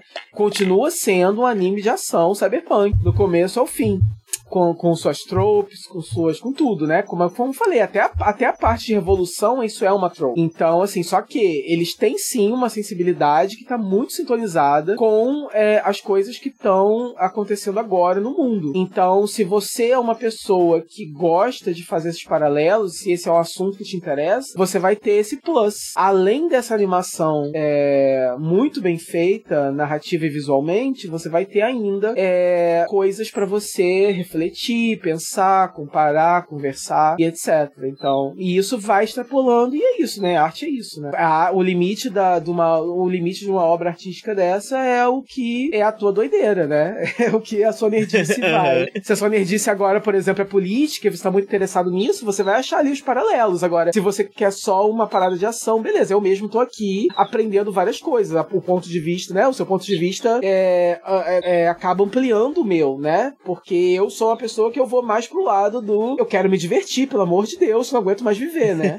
e aí eu quero só escapar. Mas aí, por isso que me pegou tanto de surpresa, assim, essa parte mais é, crítica, mais política. E aí é interessante que, que você tenha visto. Por isso que eu falei que é legal que você tenha visto, porque aí enriquece um pouco mais. Porque eu tinha certeza que você ia conseguir pegar muito mais significado dessa parte do que eu peguei, né? E aí acaba tornando a experiência mais completa até mesmo para mim. Então, acaba é, eu, que... eu assisti a temporada inteira por causa disso. Tipo, eu tava esperando só o Reich até o final. É. Eu pensei, bem, então beleza, vai ser a série assim até o final, né? É. Eu assisto uns seis episódios é. e a gente grava. Aí começou a acontecer é. os bagulho, eu falei, não, vou ter que ver esse negócio até o final antes de gravar, não tem condição. É, eu ia, eu ia te incentivar de qualquer forma a ver até o final e tal. Eu ia te perguntar, você realmente não curtiu? Porque assim, né? Eu acho que você vai gostar, não sei. Vamos ver, mas não queria falar nada, mas enfim. Recomendadíssimo. Acho que é isso, né? Muito bom, Assi né? Assistam, caralho, né? Porque quem ouviu até agora, eu acho que é porque já assistiu, não sei. Se bem que o nosso spoiler, a nossa parte de spoiler não deu tanto spoiler. A gente falou e não, mais e a gente de... falou tudo meio que correndo, né? A gente falou das coisas Exato, que a gente que pontual exato. pra gente poder comentar uma coisa ou outra, Exato. mas correndo tanto que não, não faz juiz ao que Exato. tá aparecendo A tá maior no- parte- no- na série, né? O triste é que a maior parte das coisas, as partes mais interessantes que você comentou, por exemplo, as, as observações mais interessantes, estão nesse bloco agora de spoiler, que nem é spoiler. Então a galera que de repente pausou, de repente não vai ouvir. Então, assim. Ah, poxa, não, mas eu contei várias coisas, mano. Não, tem coisas Não. aqui que realmente é melhor o pessoal descobrir, né? Não, só morre. Morre todo mundo, é isso. é. não é tão impactante assim. Não, mentira, é assim. Não, tirando isso, né? Mas enfim. Mas Sim, mas quem não dizendo- viu e ouviu até aqui, ainda vale muito a pena assistir, tipo. É, então, é isso que eu tô falando. Tipo, não só por assistam, todos os motivos como a gente falou, como qualquer coisa É. que a gente contou aqui, definitivamente não estraga. É, É. Como é uma característica de, de, de, de obras muito ricas, né? É. Tipo, spoiler, spoiler só estraga completamente a experiência dos negócios meio raso. Tipo, se o negócio tem mais profundidade, você saber o que vai acontecer, não, não, não necessariamente estraga o bagulho, né? Não, é. Você, vai, você ainda vai ter outros motivos, mesmo porque é por isso que é, as grandes obras sobrevivem ao tempo, né? Porque chega num ponto que todo mundo sabe o que acontece, todo mundo sabe que o Darth Vader é o pai do Luke Skywalker, nem por isso é, né?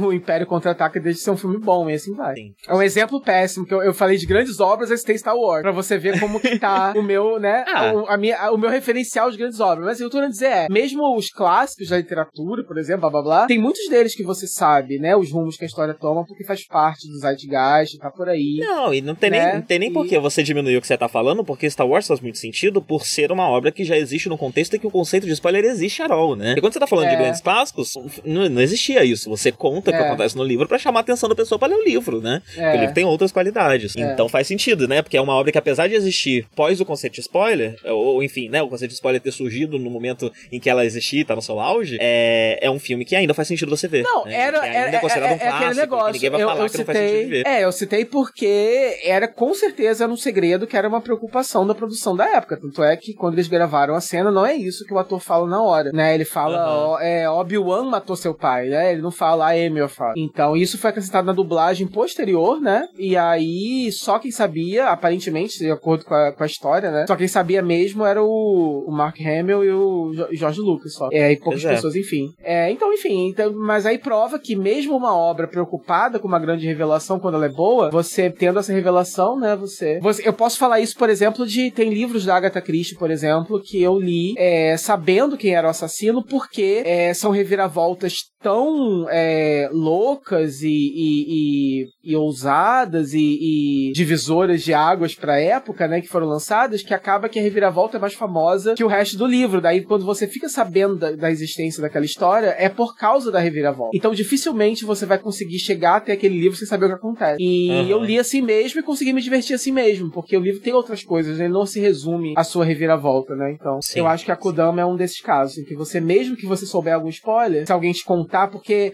aquele negócio, toda obra em que, em que acontecem muitas mortes, é, é, tipo Game of Thrones, é, coisas assim, é fácil a galera começar contando por isso, né? Mas não se resume a isso. Com certeza não se apoia, não se escora nisso pra poder funcionar Tem outras coisas. Sim, t- t- ó, tanto que eu vi a série e eu vejo o sentido de vê-la de novo. né? Ela tem tanta coisa ali Sim. que, que, que ver Sim. de novo provavelmente deve trazer muita, muita, Sim. muita, muita informação nova.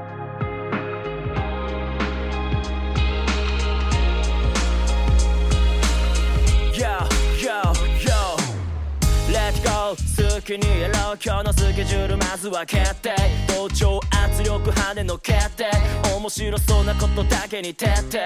レゴ覚めない夢の面影を追いかけてアラームオフに設定。晴れた空見上げて今日は Good day オーライ。荒れた街こぎ出せ。外しとけその足かせ。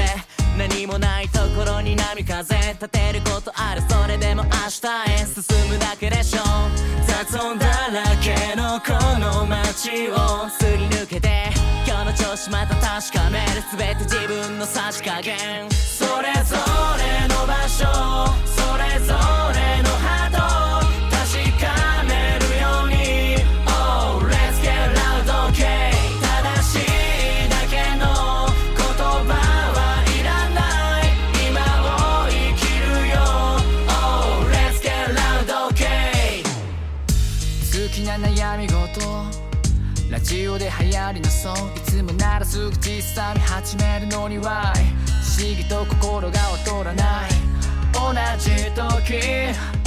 同じ曲のはずなのに同じように聞こえることなく気持ちは全てスケルトン。いつでも好きに歌う探してるリーラップ。自然と口ずさんフレーズが溢れてるジーニアスからスピリチュアルもメモ。Baby I don't care 好きにやっといて。それぞれに見える景色。ほら Let's say no let's go 明日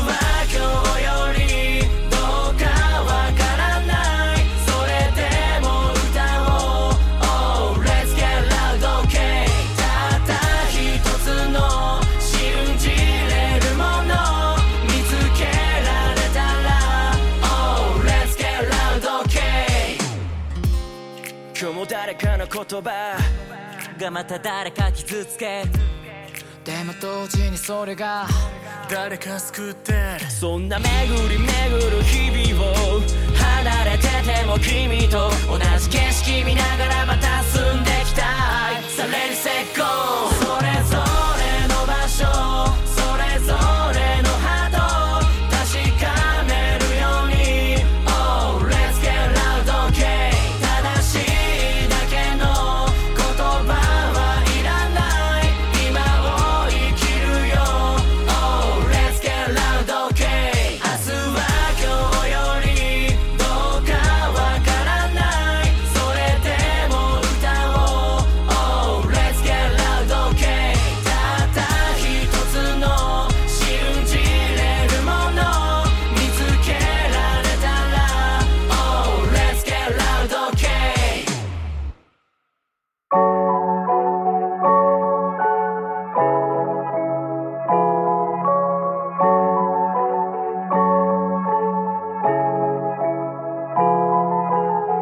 'Jcast 226, gravado em 13 de março de 2021 e editado em 23 de maio de 2021. Participantes: Darkonix Live Indio, The Nord Project www.nord.com.br.